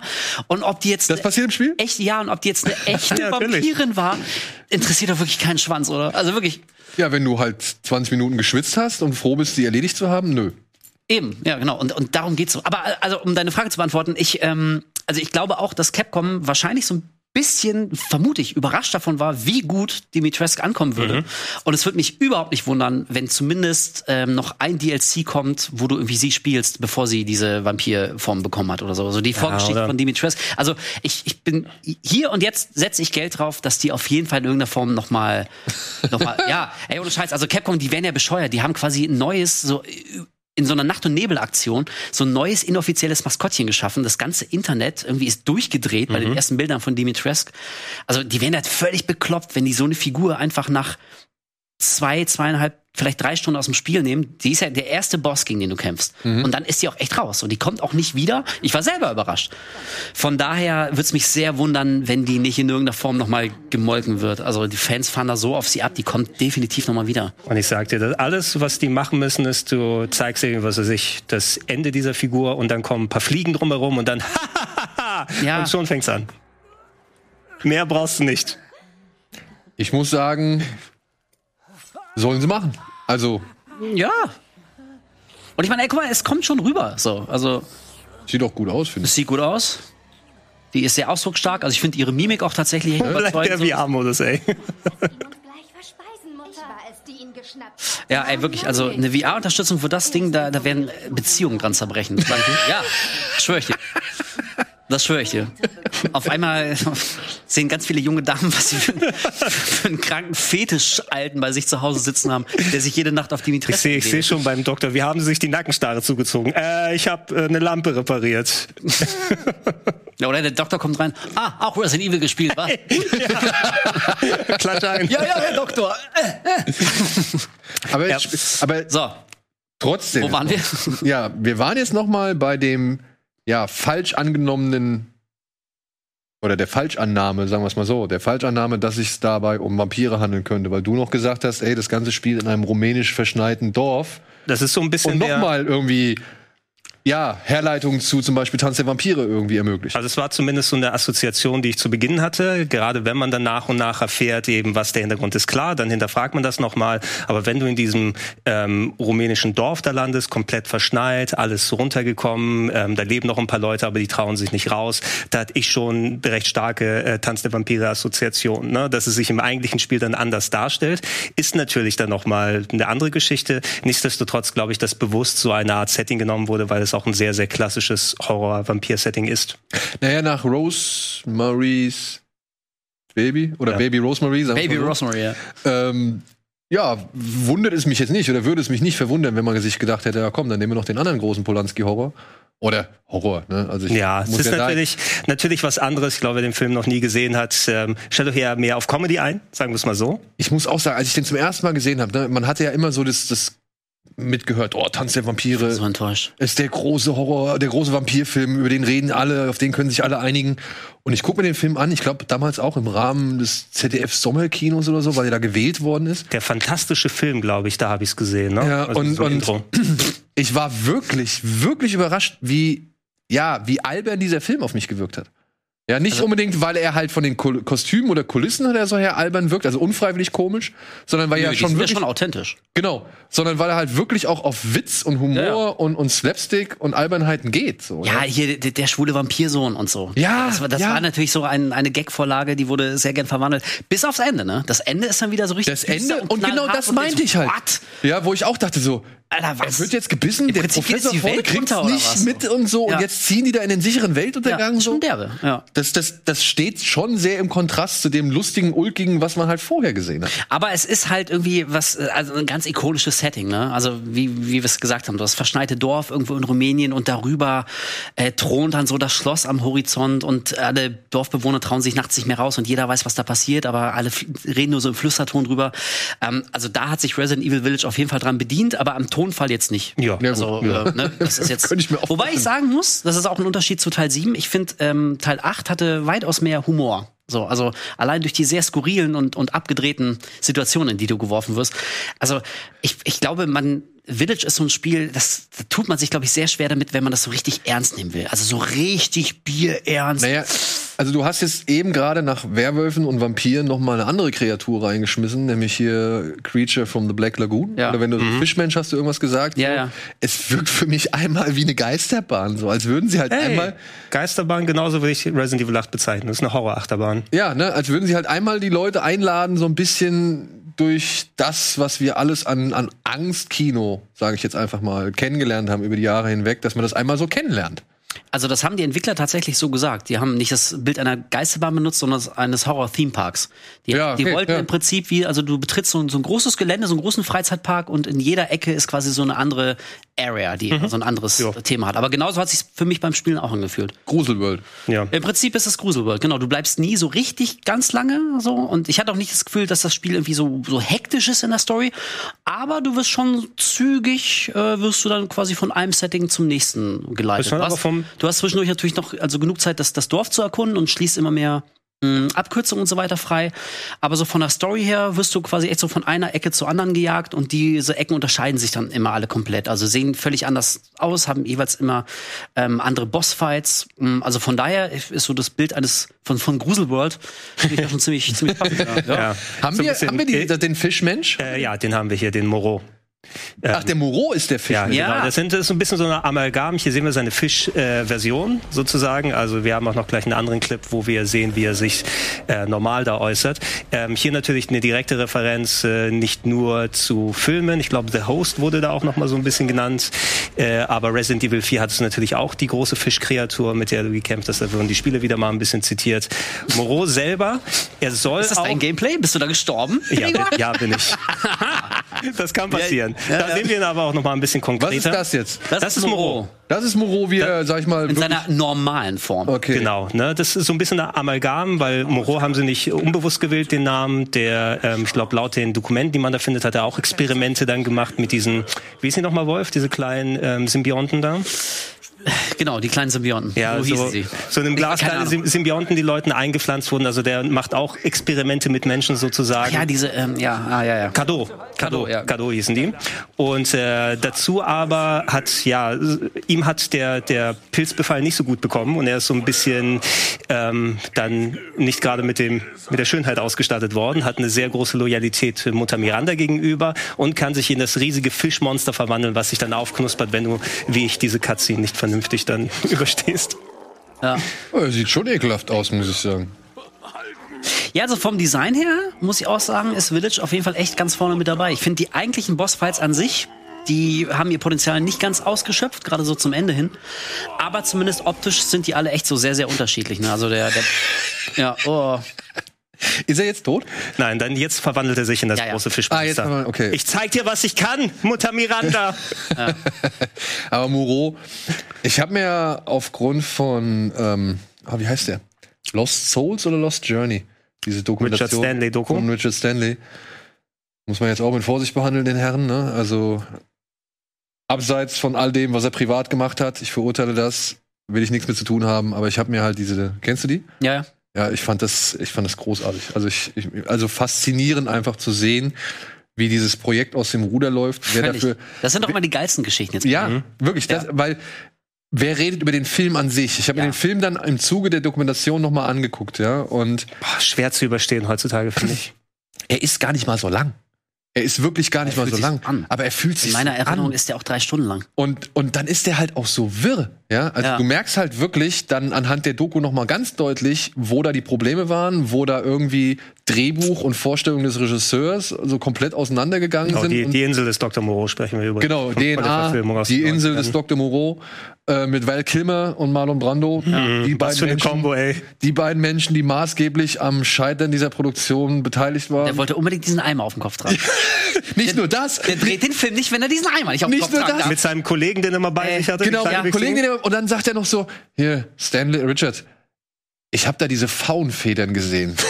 Wäre doch ganz cool, wenn ich Ja. die irgendwie so hinter mir Und weil es Marlon Brando ist, dann sagst du ihm nichts. Hast du, nein? Ey, und dann, und dann schickt der wirklich einen los, der diese Faunfedern Hm. sogar noch findet. Und du siehst sie vielleicht wie viel Mal im Film? Zweimal? Zwei, vielleicht. Ja. Ja. Also, oh, also wer die Doku noch nicht gesehen hat, Lost Souls, ne? Ich glaube Lost Souls. Oder Lost Journey. Ich, ich bin mir noch. Nee, ich glaube Lost Souls. Oder habe ich eine falsche Assoziation mit äh, Tortured Souls? Ich glaube, ja. Ich glaube, es war Lost Souls, ja. Ja, kann man sich unter anderem umsonst angucken auf archive.org. Da ist sie erhältlich, in allerdings nicht allzu guter ja, Qualität. Und trotzdem, meiner Ansicht nach, trotz allem sehenswert. Ja, ja, definitiv, ja. Ja. Das sind da wirklich, das sind auch immer die spannendsten Geschichten. So, ist alles gut gelaufen, alle haben sich super verstanden, will doch keiner sehen. Ich seh doch kein, ja, was ist das für eine Story? So, Lost Soul, The Doomed Lost Journey. Soul, genau. Lost Soul, Ja. The Doomed Journey of Richard Stanley's Island of Dr. Ja. Moreau. Ja. Geil. Also ich glaube, wenn Ja. du durch so eine Schule gehst als Filmemacher, dann kann dich danach so schnell auch gar nichts mehr erschüttern. Ja, dann kommt Nicolas Cage und Color Out of Space. Gut, wer weiß. Ich fand den ja ganz gut. Wollen wir noch ein paar Sachen reinwerfen? Ja, ja, Nee, klar, klar. nein, lass uns über Color Out of Space. Also, ähm, wir, wir haben über ein Baby gesprochen. Lass uns über ein anderes Baby sprechen, was auch mit da war. Äh, eine sehr interessante Sequenz, ähm, die so am ehesten mich an Resident Evil 7 erinnert hat, weil sie so ein bisschen reduzierter, ein bisschen rätsellastiger gewesen ist, wenn man in das Haus von Lady Beneviento dann einsteigt. Und es gibt eine Verfolgungssequenz mit einem riesigen Monsterbaby, was dich dann sozusagen jagt. Ich habe es nicht zu gut einfangen können, weil im meistens ist es in den Schatten und man versucht davor zu fliehen, sich in Schränken zu verstecken. Hier sehen wir so ein bisschen das Ende, wo wir gerade im letzten Moment die Flucht dann äh, annehmen. Aber natürlich ein Monsterbaby. Hast du schon recht viele Filmvorlagen, die du nehmen kannst. Am ehesten musste ich an obwohl das natürlich ein riesiges Monsterbaby dann ist. Ne? Meistens sind sie in den Filmen für mein Gefühl ja so ein bisschen Oh, das kleiner. sieht aber, sieht aber Sieht eklig aus, oder? aus. Sieht geil aus. Also das ist äh, Also, möglicherweise die einzige Stelle, die wirklich so ein bisschen Ja. creepy ist im Spiel. Der Rest ist halt Oh, schade. Okay. ja. Also das ist, also wenn man wenn man jetzt auf, auf Horror oder auch nur auf Grusel auf ist, äh, aus ist, dann kann ich schon nachvollziehen, warum man mit Village nicht komplett glücklich ist. Denn also gruselig ist da jetzt wirklich nicht mehr so wahnsinnig viel. Auch am Anfang, so das erste große Setting ist ja das Schloss mit Dimitrescu und so. Und das ist schon stimmungsvoll, das sieht geil aus, so, also das wirkt alles überzeugend, so die Architektur, tolle Lichtschatteneffekte, alles geil. Aber gruselig ist es jetzt nicht unbedingt, ne? Und also dann dieses Baby ist für mich so der der einsame Höhepunkt und danach geht's halt irgendwie ähm, eher actionbetont Ja. weiter. Aber ich muss auch sagen, also- also mich hat die Baby-Szene auch gekickt, weil wir haben es gerade in der Matz auch nochmal gehört. Ich finde das Sounddesign davon so geil. Ja, das ist. Also nicht nur, dass es eklig aussieht, ist immer das, das Glucksen, das Kichern im das, Hintergrund. Genau, die ist leicht verzerrt, also wenn die Stimme am Ende so kippt, so ich finde das so.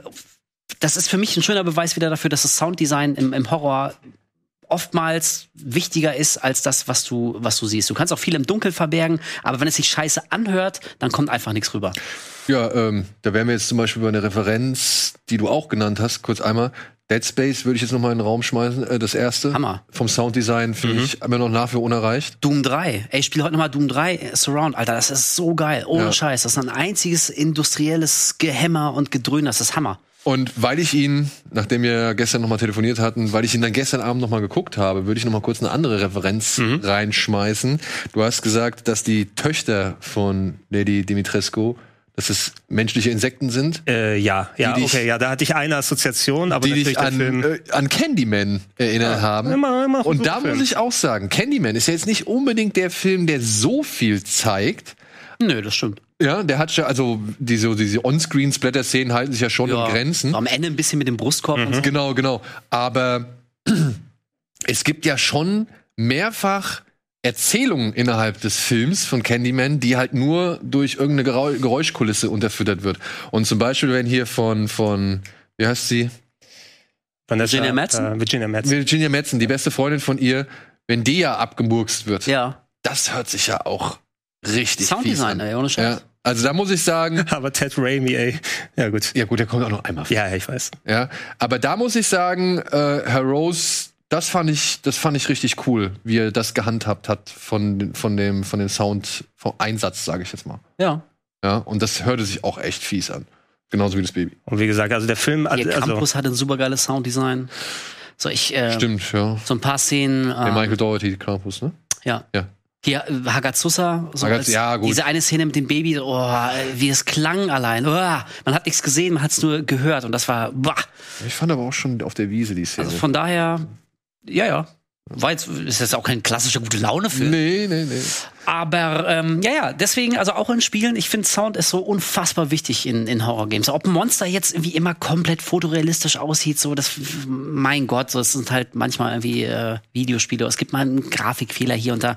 Da finde ich jetzt alles nicht so schlimm. Aber wenn das, wenn fürs Ohr nichts rüberkommt, also ich finde, dann hat Horror eigentlich keine keine Chance mehr. So, deswegen würde ich jemals einen Horrorfilm drehen oder ein Horrorspiel machen, irgendwas mit Horror machen.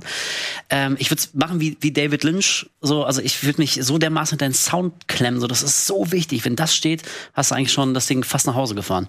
Ja, und das, das wäre eine Sache, die ich tatsächlich in, also die hätte ich gerne im VR das erste Mal erlebt. Ja, Mit dem Kopf, Baby. Mit Kopfhörern Ja, drauf. oh, das- in diesem ja. Dunkeln, wo du es nur in Schatten siehst, Ja. wenn ein Baby da verfolgt wirst. Das hat, glaube ich, die Intensität nochmal drauf äh, gemacht. Und das fand ich auch ganz gut. Ich fand insgesamt sowieso das Pacing, wenn du in die verschiedenen Parts gegangen bist, dass dann nach dem eher klassischen Resident Evil Schloss-Part mit Rätseln und Türen aufmachen, eben eher dieser Schleichhorror-Part gekommen ist, der auch zum Glück vergleichsweise kurz war, weil ich kann heutzutage nicht mehr, da gibt's ja diese X-Fach-Spiele, wo du dann zehn Stunden spielst und die dann nur aus Verstecken in Schränken bestehen und alles. Ja, ist mir dann zu, das ist mir dann zu anstrengend. Alien. Isolation, eines der langweiligsten Spiele, die ich je gespielt habe. So, Leute feiern das, aber ich fand das so öde, Alter. Und die nächste Tür, die ich aufmachen muss, dann muss ich mich wieder, dann kommt das Alien auf. Ja. Ja, und äh, Baby Horror hier an sich, also ich meine so direkte Beispiele, ich denke an so uralte Sachen, die hieß ja die Wiege des Bösen, glaube ich. Ja, it's No? alive. It's Alive, na, wo man dann eher ein kleineres Monsterbaby hatte, was einen verfolgt hat, aber wo man auch nicht immer den direkten Blick drauf gehabt hat, sondern eher die Bedrohung dann ähm, gespürt hat. Und äh, ich will jetzt sagen, es ist zwar kein Monsterbaby, aber ich musste auch, den habe ich jetzt nicht aufgeführt, aber am Basket Case zu einem Teil denken. Da ist es natürlich der mutierte Bruder Also- aus dem Weidenkorb, aber Aber Belial ist schon deutlich näher bei, bei diesem Baby. Ist schon dran. näher ja, da dran, ja. Definitiv, ja. Ja, und ich meine, Zombie-Babys sind ja auch ein Remake von Dawn of the Dead vorgekommen. Da hast du ja auch dieses Zombie-Baby gehabt, was dann die Augen aufgerissen hat. Also auch das ist ja, ist ja ein Bild, irgendwie, das wird ja immer wieder mal benutzt, so in gewissen Subsparten. Aber schönes Bild. Also beziehungsweise auch schöne Szene in dem Dawn of the Dead. ja. Ja, wäre es halt nicht so überdeutlich aus dem Rechner gekommen, das Baby, wäre es halt noch geiler gewesen, ne? Aber ja. Es ist halt auch eine andere Zeit. Es ist, ja, Und es gibt Filme, die sind äh, wesentlich schlechter, was solche Effekte angeht. Und auf den verweise ich dann jetzt mal kurz, weil du hast nämlich auch auf diesen Film was kommt jetzt? Van Helsing. Oh. Ja. Ja, da im Speziellen natürlich, man muss sagen, ähm, und ey, ganz, ganz interessant, da gab es auch nochmal ein schönes, äh, einer der YouTuber, den ich schaue, hat nochmal so eine Retrospektive dazu gemacht und ich hatte ihn auch vor ein paar Jahren einfach nochmal das Interesse halber geguckt. Ich kann mich noch dann spürbar an die Enttäuschung erinnern, ne, weil es hieß, okay, Van Helsing-Mythos und äh, Hugh Jackman, das wird bestimmt ganz interessant. Du hast den Regisseur hier von den Mumie-Filmen, okay, mal gucken, was draus wird. Und dann ist so der absolute Kokolores dann dabei rausgekommen als Film mit einem ganz, ganz ähm, komischen Dracula. Van Helsing ist hier mehr so eine Art James Bond, der von seinem Q aus der Kirche dann hier die, die Special-Waffen bekommt. Ähm, und äh, insbesondere natürlich hier eher so die Bildsprache mal wieder, weil der Look von Heisenberg finde ich schon sehr eindeutig hier bei dem Van Helsing aus der Moderne sozusagen ein bisschen behaftet. Ah, okay. Ja, weil das ist die Assoziation, die ich am ehesten dann hatte, wobei du natürlich auch viel anderes finden kannst hier. Ja, aber ich muss sagen, ich habe mich auch an Van Helsing erinnert gefühlt, so mit dem Dorf und auch so das Interieur des Schlosses. Ähm, und also der Film, der ist ja nicht gut. aber wenn man dem irgendwie Eine der wenigen Filme, die ich vorzeitig verlassen habe im Kino. Es, es ging mir irgendwann nur noch auf den Sack. Es ging mir wirklich. Ich, Ey, ich, bin- ich habe echt, ich hab echt eine hohe Belastungsgrenze, auch was Scheiße angeht. So. Ja. Aber dieser Dracula, der hat mich irgendwann nur noch aufgeregt. Jedes, jedes Wort aus seinem Mund war Gift für sowohl meine Augen als auch meine Ohren. Und ich wollte dann nur noch weg. Ich wollte nur noch weg. Das, ich hab's nicht mehr ausgehalten. Wirklich, ich hab's Ey, nicht. keine, gut, keine gute Zeit für den Charakter Dracula. War nicht Dracula 2000 auch irgendwie so um die Ecke? Ja, gut. Oh Auf Mann, oh Mann, oh Mann. des Vergessens drüber gelegt. Ja, Dracula macht 2000 von äh, Dings hier. Von Wes Craven, oder? mit, mit äh, hier, ähm, Ach, die, hier- nee, hier. drei, der 300-Typ hier, wer ist er nochmal? Meint ihr nicht Vampire? Nein, äh? Dra- Nee, das ist ja John Carpenter. Nein, Ja, Dra genau. äh, Dracula, Dracula gerade? 2000 war mit äh, hier unserem 300 300er Hauptdarsteller. Wie heißt Jared er? Butler. Jared, Jared Butler als Dracula in, Ach, in der Moderne. dachte- ach, ja, ja, Dra- ja, ja, ja, Wo ja. Dracula dachte eigentlich an- Judas gewesen Ja, ist. richtig, stimmt. Ich dachte Also- gerade an Dracula 3D, Entschuldigung. Ich war jetzt ganz woanders. Ja. Das ist dieser, also, der ist nicht von Wes Craven, aber der wurde von Wes Craven Produziert? präsentiert, Ah, präsentiert, produziert ja, oder was weiß ich. Wes Craven Weswegen man halt immer reingegangen ist, Wes Craven macht Dracula. Ja, ja, stimmt, stimmt. Aber der ist von äh, Patrick Lucier, oder wie er heißt. Ja. Ja, aber äh, nicht, wir müssen nicht unbedingt auf diese Tangente eingehen. Nein, ich, hab, sorry, ich, ich dachte gerade an Dracula 3D, deswegen ich, Der, der, der, ist der nicht von Argento? ja. Ja, okay. Und der hat eine wirklich gute Sache, Miriam Giovanelli. Also ich muss sagen, seitdem bin ich Fan von dem Schaffen dieser Frau. An der Ausstattung hat's bei Argento nie gemangelt. Und auch bei ihr nicht. ja, wir, wir können zumindest mal, die, ich habe noch einen Clip hier von ähm, Heisenberg aus dem Spiel, Ja, mach mal. wo wir noch mal reinschauen können. Äh, er hat jetzt nicht die ikonische Brille, glaube ich, da äh, an, wie wir obwohl, nee, er hat die Brille und ich glaube, bei Van Helsing hat er weniger eine Brille aufgehabt dann. Aber ansonsten, der Look ist schon recht nah dran. Und sie haben ihm, warum auch immer, dann eben hier so ein bisschen so Magneto-Fähigkeiten gegeben mit dem Manipulieren der... Warum heißt er Heisenberg? Ich weiß nicht, ich glaube einfach so, weil es ein... Als Breaking Bad war, glaube ich, eine ganz coole Serie. Die kam bei ziemlich vielen Leuten Ja, aber cool genau an. das verstehe ich nicht. Also vielleicht bin ich irgendwie einfach zu dumm, aber also da sehe ich nun wirklich überhaupt keine Parallele zu, zu Breaking Bad. Also Vielleicht eher zum sein- Wissenschaftler oder so, ne? Vielleicht gibt's da Ja, irgendeine... aber dann nimmst du doch nicht das Alias von, von dem, dem Protagonisten einer der größten Serien der letzten Aber war der 15 vielleicht Jahre. mal ein guter Lehrer oder irgendwie ein netter Mensch, der halt und aufgrund seiner Krankheit dann äh, ja eben. Nö, ich glaube, der wirkt am ehesten wohl. Der war hat? wahrscheinlich vorher auch ein Arschloch, war zumindest mein Gefühl. Wahrscheinlich. Also er bietet dir im Laufe des Spiels an, quasi sich äh, dich auf seine Seite zu stellen, weil er eine Revolution gegen Mutter Miranda plant. Deswegen zimmert er in dieser Zombiefabrik diese ganzen äh, Robots. Genau, er ist so, so ein bisschen Frankenstein-Elemente drin, in, dadurch, dass er dann eben diese, diese Roboter-Hybriden dann herstellt. Und ich glaube, das hattest du auch nochmal erwähnt, Wolf. Wir haben nochmal die Szene mit dem Ventilatorentypen hier. Ja, genau. Ne, wo es ja auch nochmal ein paar sehr deutliche, Plagiatsvorwürfe hat's gehagelt. sehr deutliche Beispiele gibt. Ach hier, ähm, äh, der Frankensteins Army, ne? Propellercopter. Genau, also das ist eine der Kreaturen, die ähm, Heisenberg zusammengebaut hat. Ein Typ, der einen riesigen Ventilator vor sich herträgt, der zu blöd war, seine Arme nicht nach vorne zu packen, deshalb wurden die davon abgesägt, aber wer braucht die schon, wenn man einen Ventilator hat? Und Ja, hier vielleicht- sieht man das auch nochmal ein bisschen Vielleicht hat er keine Arme eben aufgrund des Ventilators. Ja, hat er, genau. genau. Ja, ja, wurde genau, dann das auch war ein dummer ausgeführt. Unfall. So. Da- Weil es ist ja nicht nur einfach ein Propeller, das sind drei Kettensägen. Das sind nicht Propellerblätter, Oh, sondern ah. das sind drei Kettensägen. Und das ist ja auch der große Unterschied zu dem Design von dem Monster aus Frankensteins Army, äh, bei dem der Regisseur dann gesagt hat, dass es eigentlich quasi sein, sein Design war, oder zumindest ist es in seinem Film aufgetaucht. Und dann Ja, ich habe die Diskussion bei Twitter ein bisschen mitverfolgt. Ja. Haben wir. Und da äh, wird wahrscheinlich jetzt irgendwie, also wenn es dann vor Gericht gehen sollte, keine Ahnung, wird der Anwalt von Capcom sagen, ja, aber guck mal, hier äh, bei dir ist ein richtiger Propeller, richtiger äh, Propeller, richtiger Rotor, bei uns ins Kettensägen, das ist schon mal ein Unterschied. So. Du musst ja dann immer so ganz aber ist es wirklich nur der Rotor, an dem man sich da aufhängt?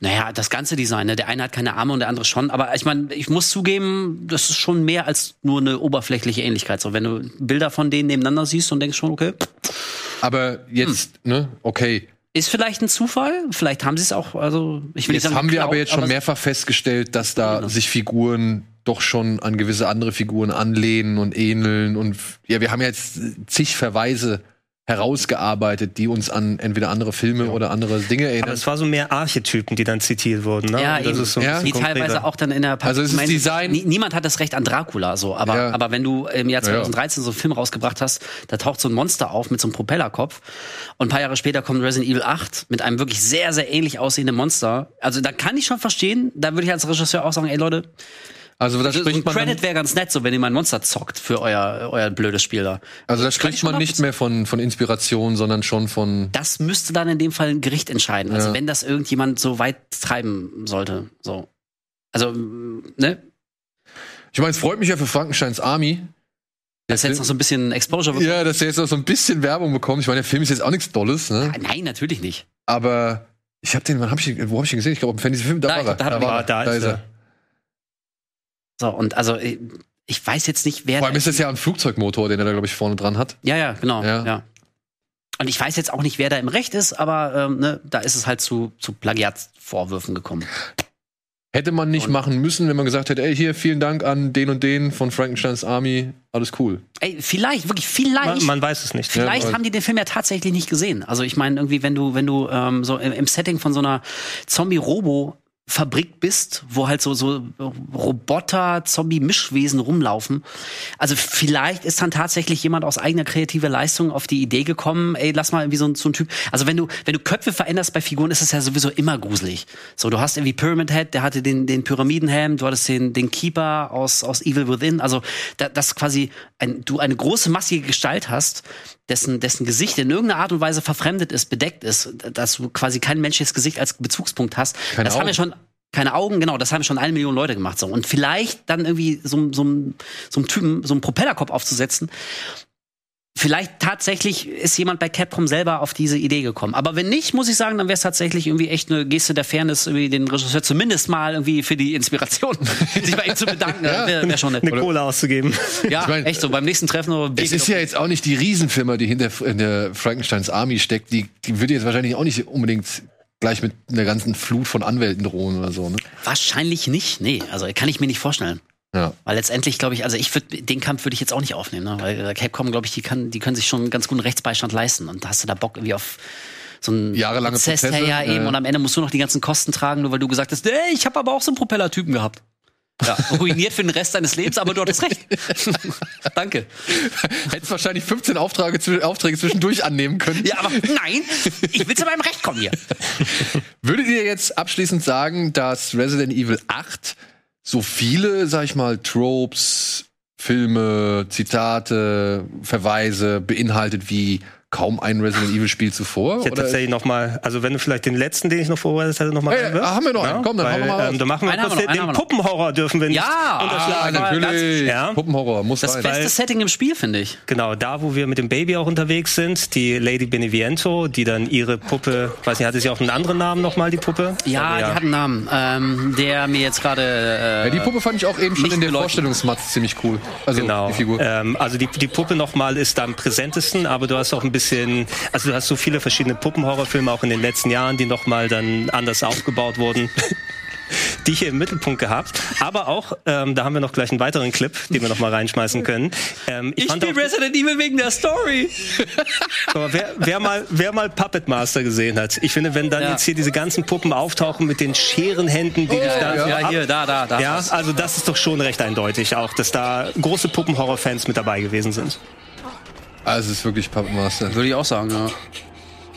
Ja. Und äh, unter dem Zusammenhang würde ich deine Frage mit Ja beantworten. Das ist das äh, zitatreichste Spiel sozusagen ist, wo die mal ein bisschen vom locker gelassen haben. Nicht, dass die anderen Resident Evil Spiele, gerade 1 bis 6 und die Spin-offs, die haben sich ja mehr wirklich im Romero Zombie Horror so ein bisschen bewegt und ihr eigenes Ding draus gemacht. Aber ab 7 hat so mal ein bisschen mehr dieses Cinematische zugenommen, wo mal andere Einflüsse des Horrors gerade visuell in die Serie mit Einfluss genommen haben. Und Teil 8 für mich gefühlt war so, so ein richtiges Free for All. Ne? Lass mal so viel reinpacken, wie wir selten gehabt haben von vielen verschiedenen Sachen in dem Resident Evil.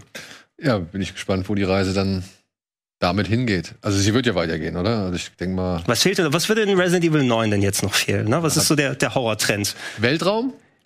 Paranormal Ey, Activity. Und, und ich habe es mal im Video gesagt und ich meine es auch ernst, ey, ich wäre dabei, ganz im Ernst. Also wenn Resident Evil irgendwann mal in Space gehen sollte, warum nicht? Wenn es ein geiles Spiel ist. Vor Dead Space hätte ich, äh, muss ich ja. zugeben, hätte ich auch nicht Ah, gedacht, dass ja. ich mal Horror im Weltall gruselig finden würde. Ich dachte, das ist so ein abstraktes Setting, das hat mit unserer Alltagswelt nicht viel zu tun. Ich werde das nicht unheimlich finden. So. Ich werde mich vielleicht mal erschrecken, weil mir irgendwas ins Gesicht springt. Aber die Situation, das wird mich emotional jetzt nicht, nicht packen, weil ich arbeite nicht auf dem Raumschiff so. Also ich weiß nicht, wie es sich anfühlt, da oben zu sein. Aber ich habe Dead Space gespielt und alter Schwede. Also ich glaube, das wird jeder noch bestätigen können. So, du hast halt permanent diese Beklemmung, diese Anspannung. Anspannung, ja. So, also von daher klingt irgendwie erstmal lustig, aber ich, ich halte es nicht für ausgeschlossen, dass man, wenn man wollte, ich glaube nicht, dass die Serie das braucht, aber wenn man wollte, könntest du, glaube ich, auch ein Resident Evil tatsächlich irgendwie im, im Weltraum machen. Ich glaube aber nicht, dass es in die Richtung geht, weil ich denke, mh, also da ist, da muss irgendwie auch den abgefahrenen Japanern bei Capcom klar sein, dass das irgendwie so, so gefühlt ist das so eine Schwelle. Wenn du die einmal überschreitest. Ja, genau. Also davon kommst du, glaube ich, sehr, sehr Ja. schwer zurück. So, Aber- also entweder du bist wirklich so König der Welt, kannst machen, was du willst, du bist so Christopher Nolan im Spiele so Sektor, da kannst du wirklich machen, was du willst. Oder du bist halt komplett so ganz unten, du wurdest nach unten durchgereicht und dir fällt nichts anderes ein.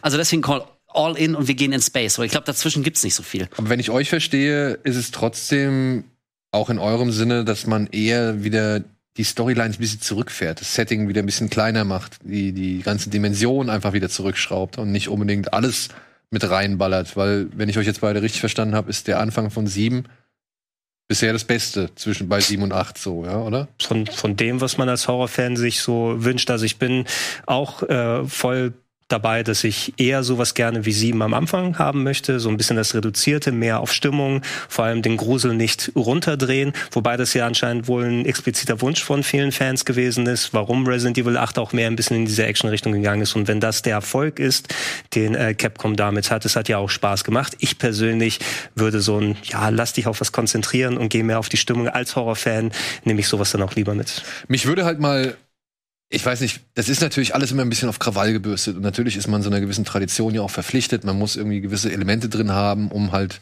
dann auch wirklich ein Resident Evil Spiel zu sein.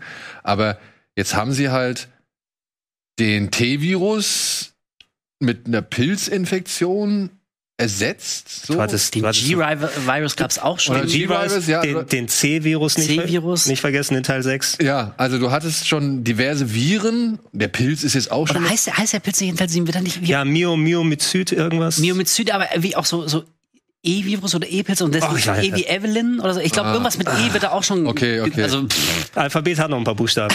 Aber jetzt wäre es dann nicht eigentlich mal an der Zeit, so, ne? Auch jetzt nun mal mit unserem Akt, mit der aktuellen Weltsituation im Hintergrund, dass man sich vielleicht mal so ein Resident Evil erdenkt, ja, dass halt auch mal einfach diese Seuche irgendwie mehr ausspielt. Nicht immer nur in Form von Monstern, sondern eben von, weiß ich nicht, einer etwas bodenständigeren Art und Weise der Bedrohung, weil halt eben einfach zu viele Leute auf ziemlich eklige Art und Weise irgendwie sterben oder man muss sich irgendwie Gliedmaßen abtrennen, um halt nicht komplett befallen zu werden oder sonst irgendwas.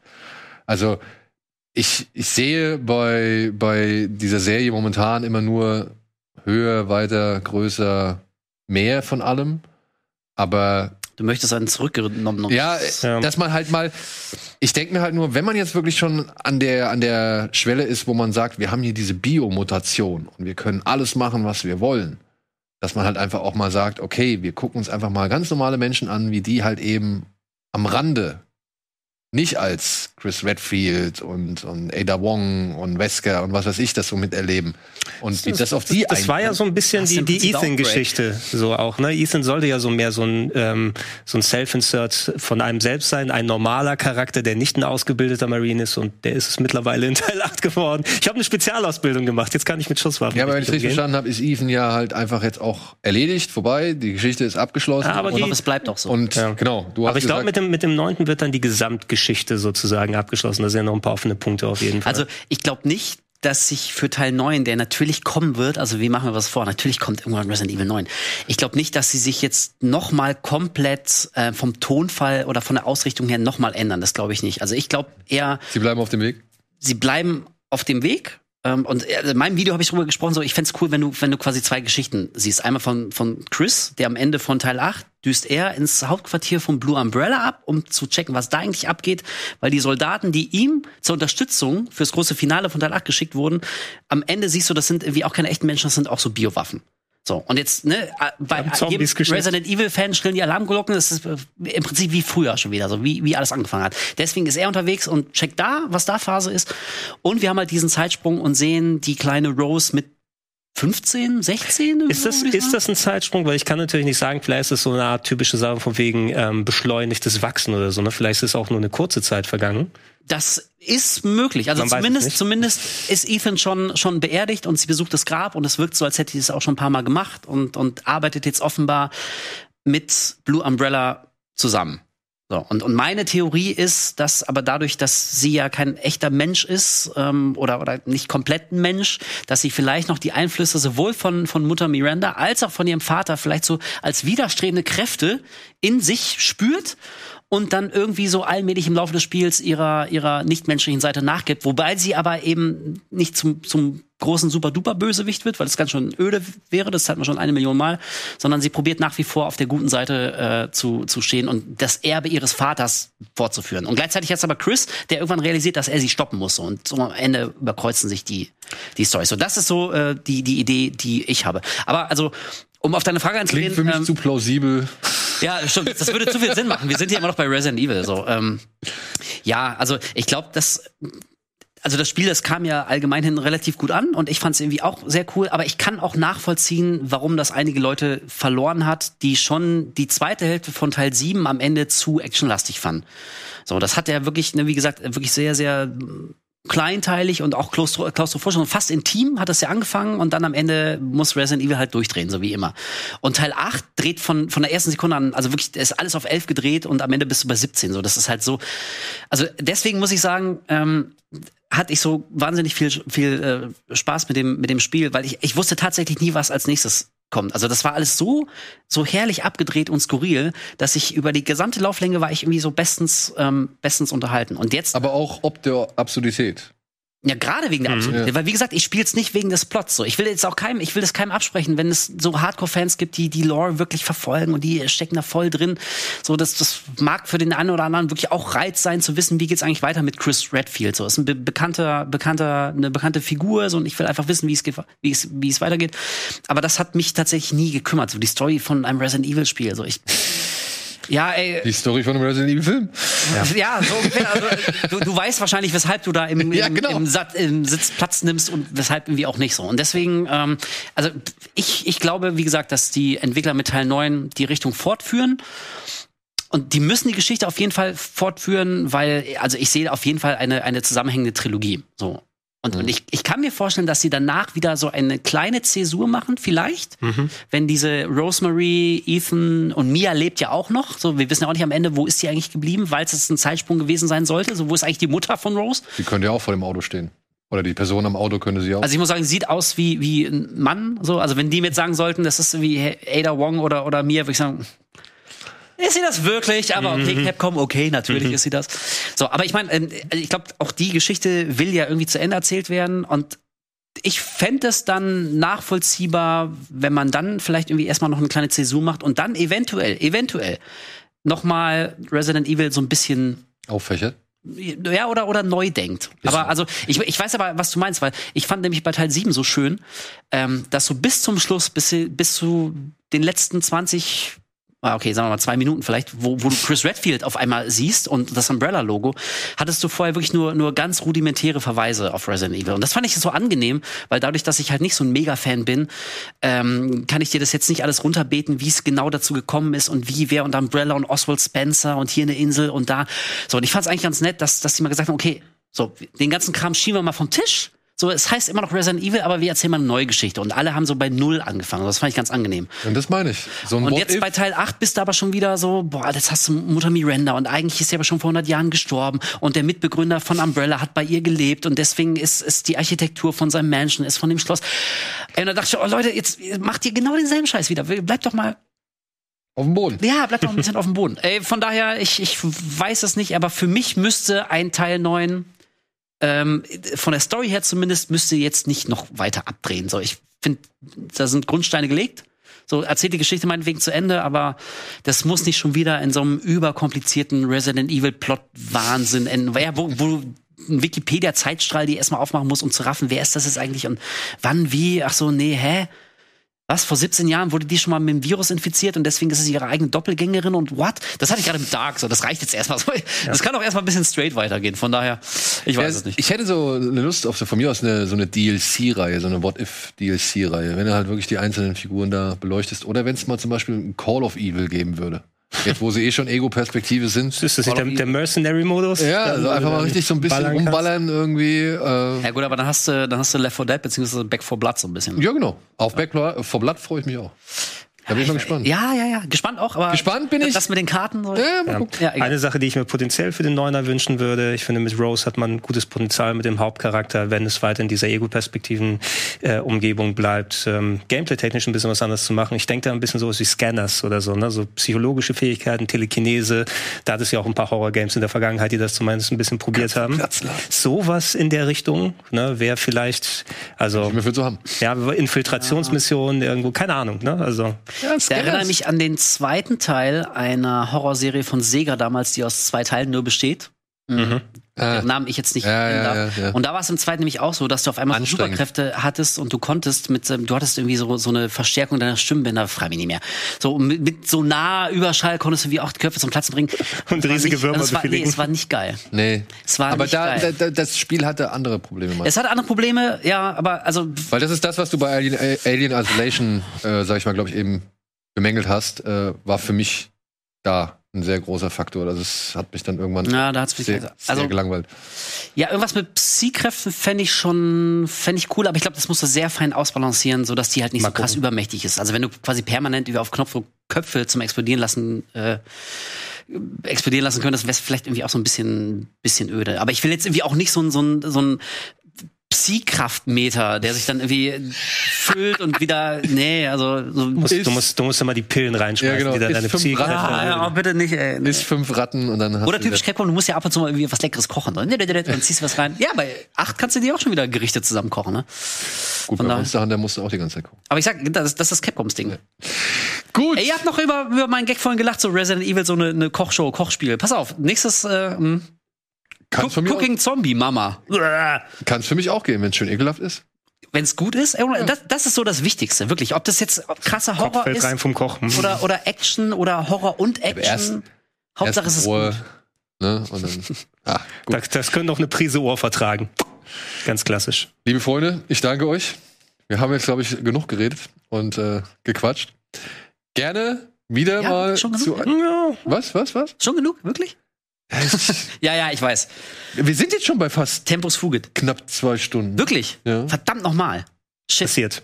Ja. Also so. Haben wir denn wirklich auch alle Filme von der Liste abgehakt? Ich glaube, wir so haben rumgehen? alle Filme von der Liste abgehakt. Ich wüsste jetzt nicht mehr großartig. Nicht, was dass am Ende wieder das große Wehklagen losgeht. Ja, warte nein, mal. ich wollte noch das erwähnen und Aber jedes das, und die. aber das können die, die. Zuschauer ja ergänzen, was die denn sich Zauberer denken. von Oz wäre jetzt noch so ein Thema, was du noch. Äh, Ach so, ja, das habe ich nur. und Shape of Water stand auch drauf und so.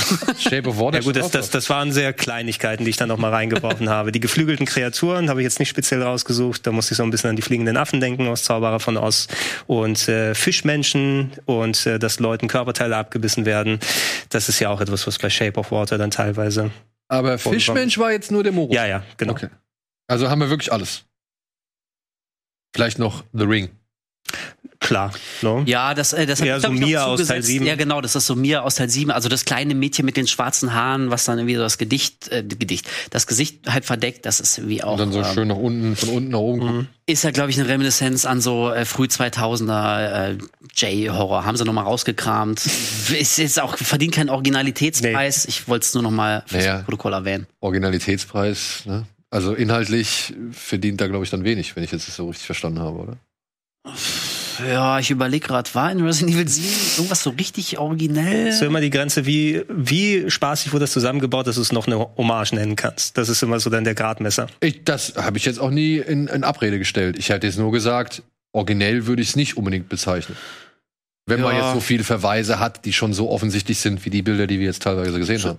Original das für die Serie. Selbst, selbst erfunden. Ich meine, ich könnte jetzt diskutieren darüber, ob, ob die Molded, also diese Schimmelpenner, wie, wie originär die sind. Aber ey, ich wette dir, so wenn wir jetzt jeder mal anfangen zu googeln, nach siebeneinhalb Minuten haben wir bestimmt zehn Beispiele aus Filmen, aus Spielen, wo es so, so, Schimmel. Naja, Viecher Last, gibt, Last of Us zum Beispiel? Ich Ja, oder wobei, die haben habe ich noch, da jetzt ein anderes noch, Bild?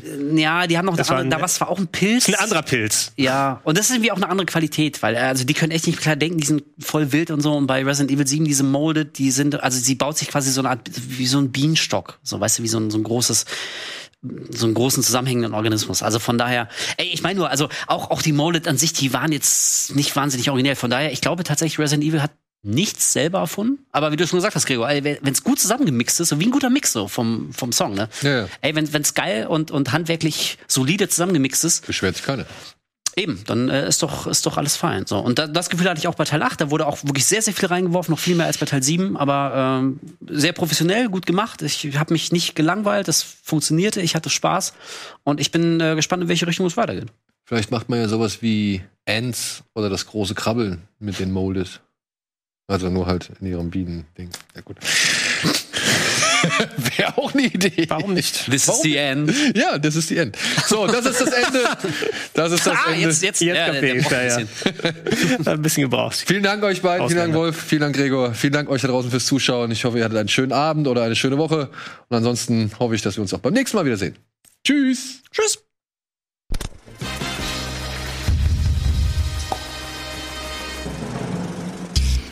Diese Sendung kannst du als Video schauen und als Podcast hören. Mehr Infos unter rbtv.to/kinoplus.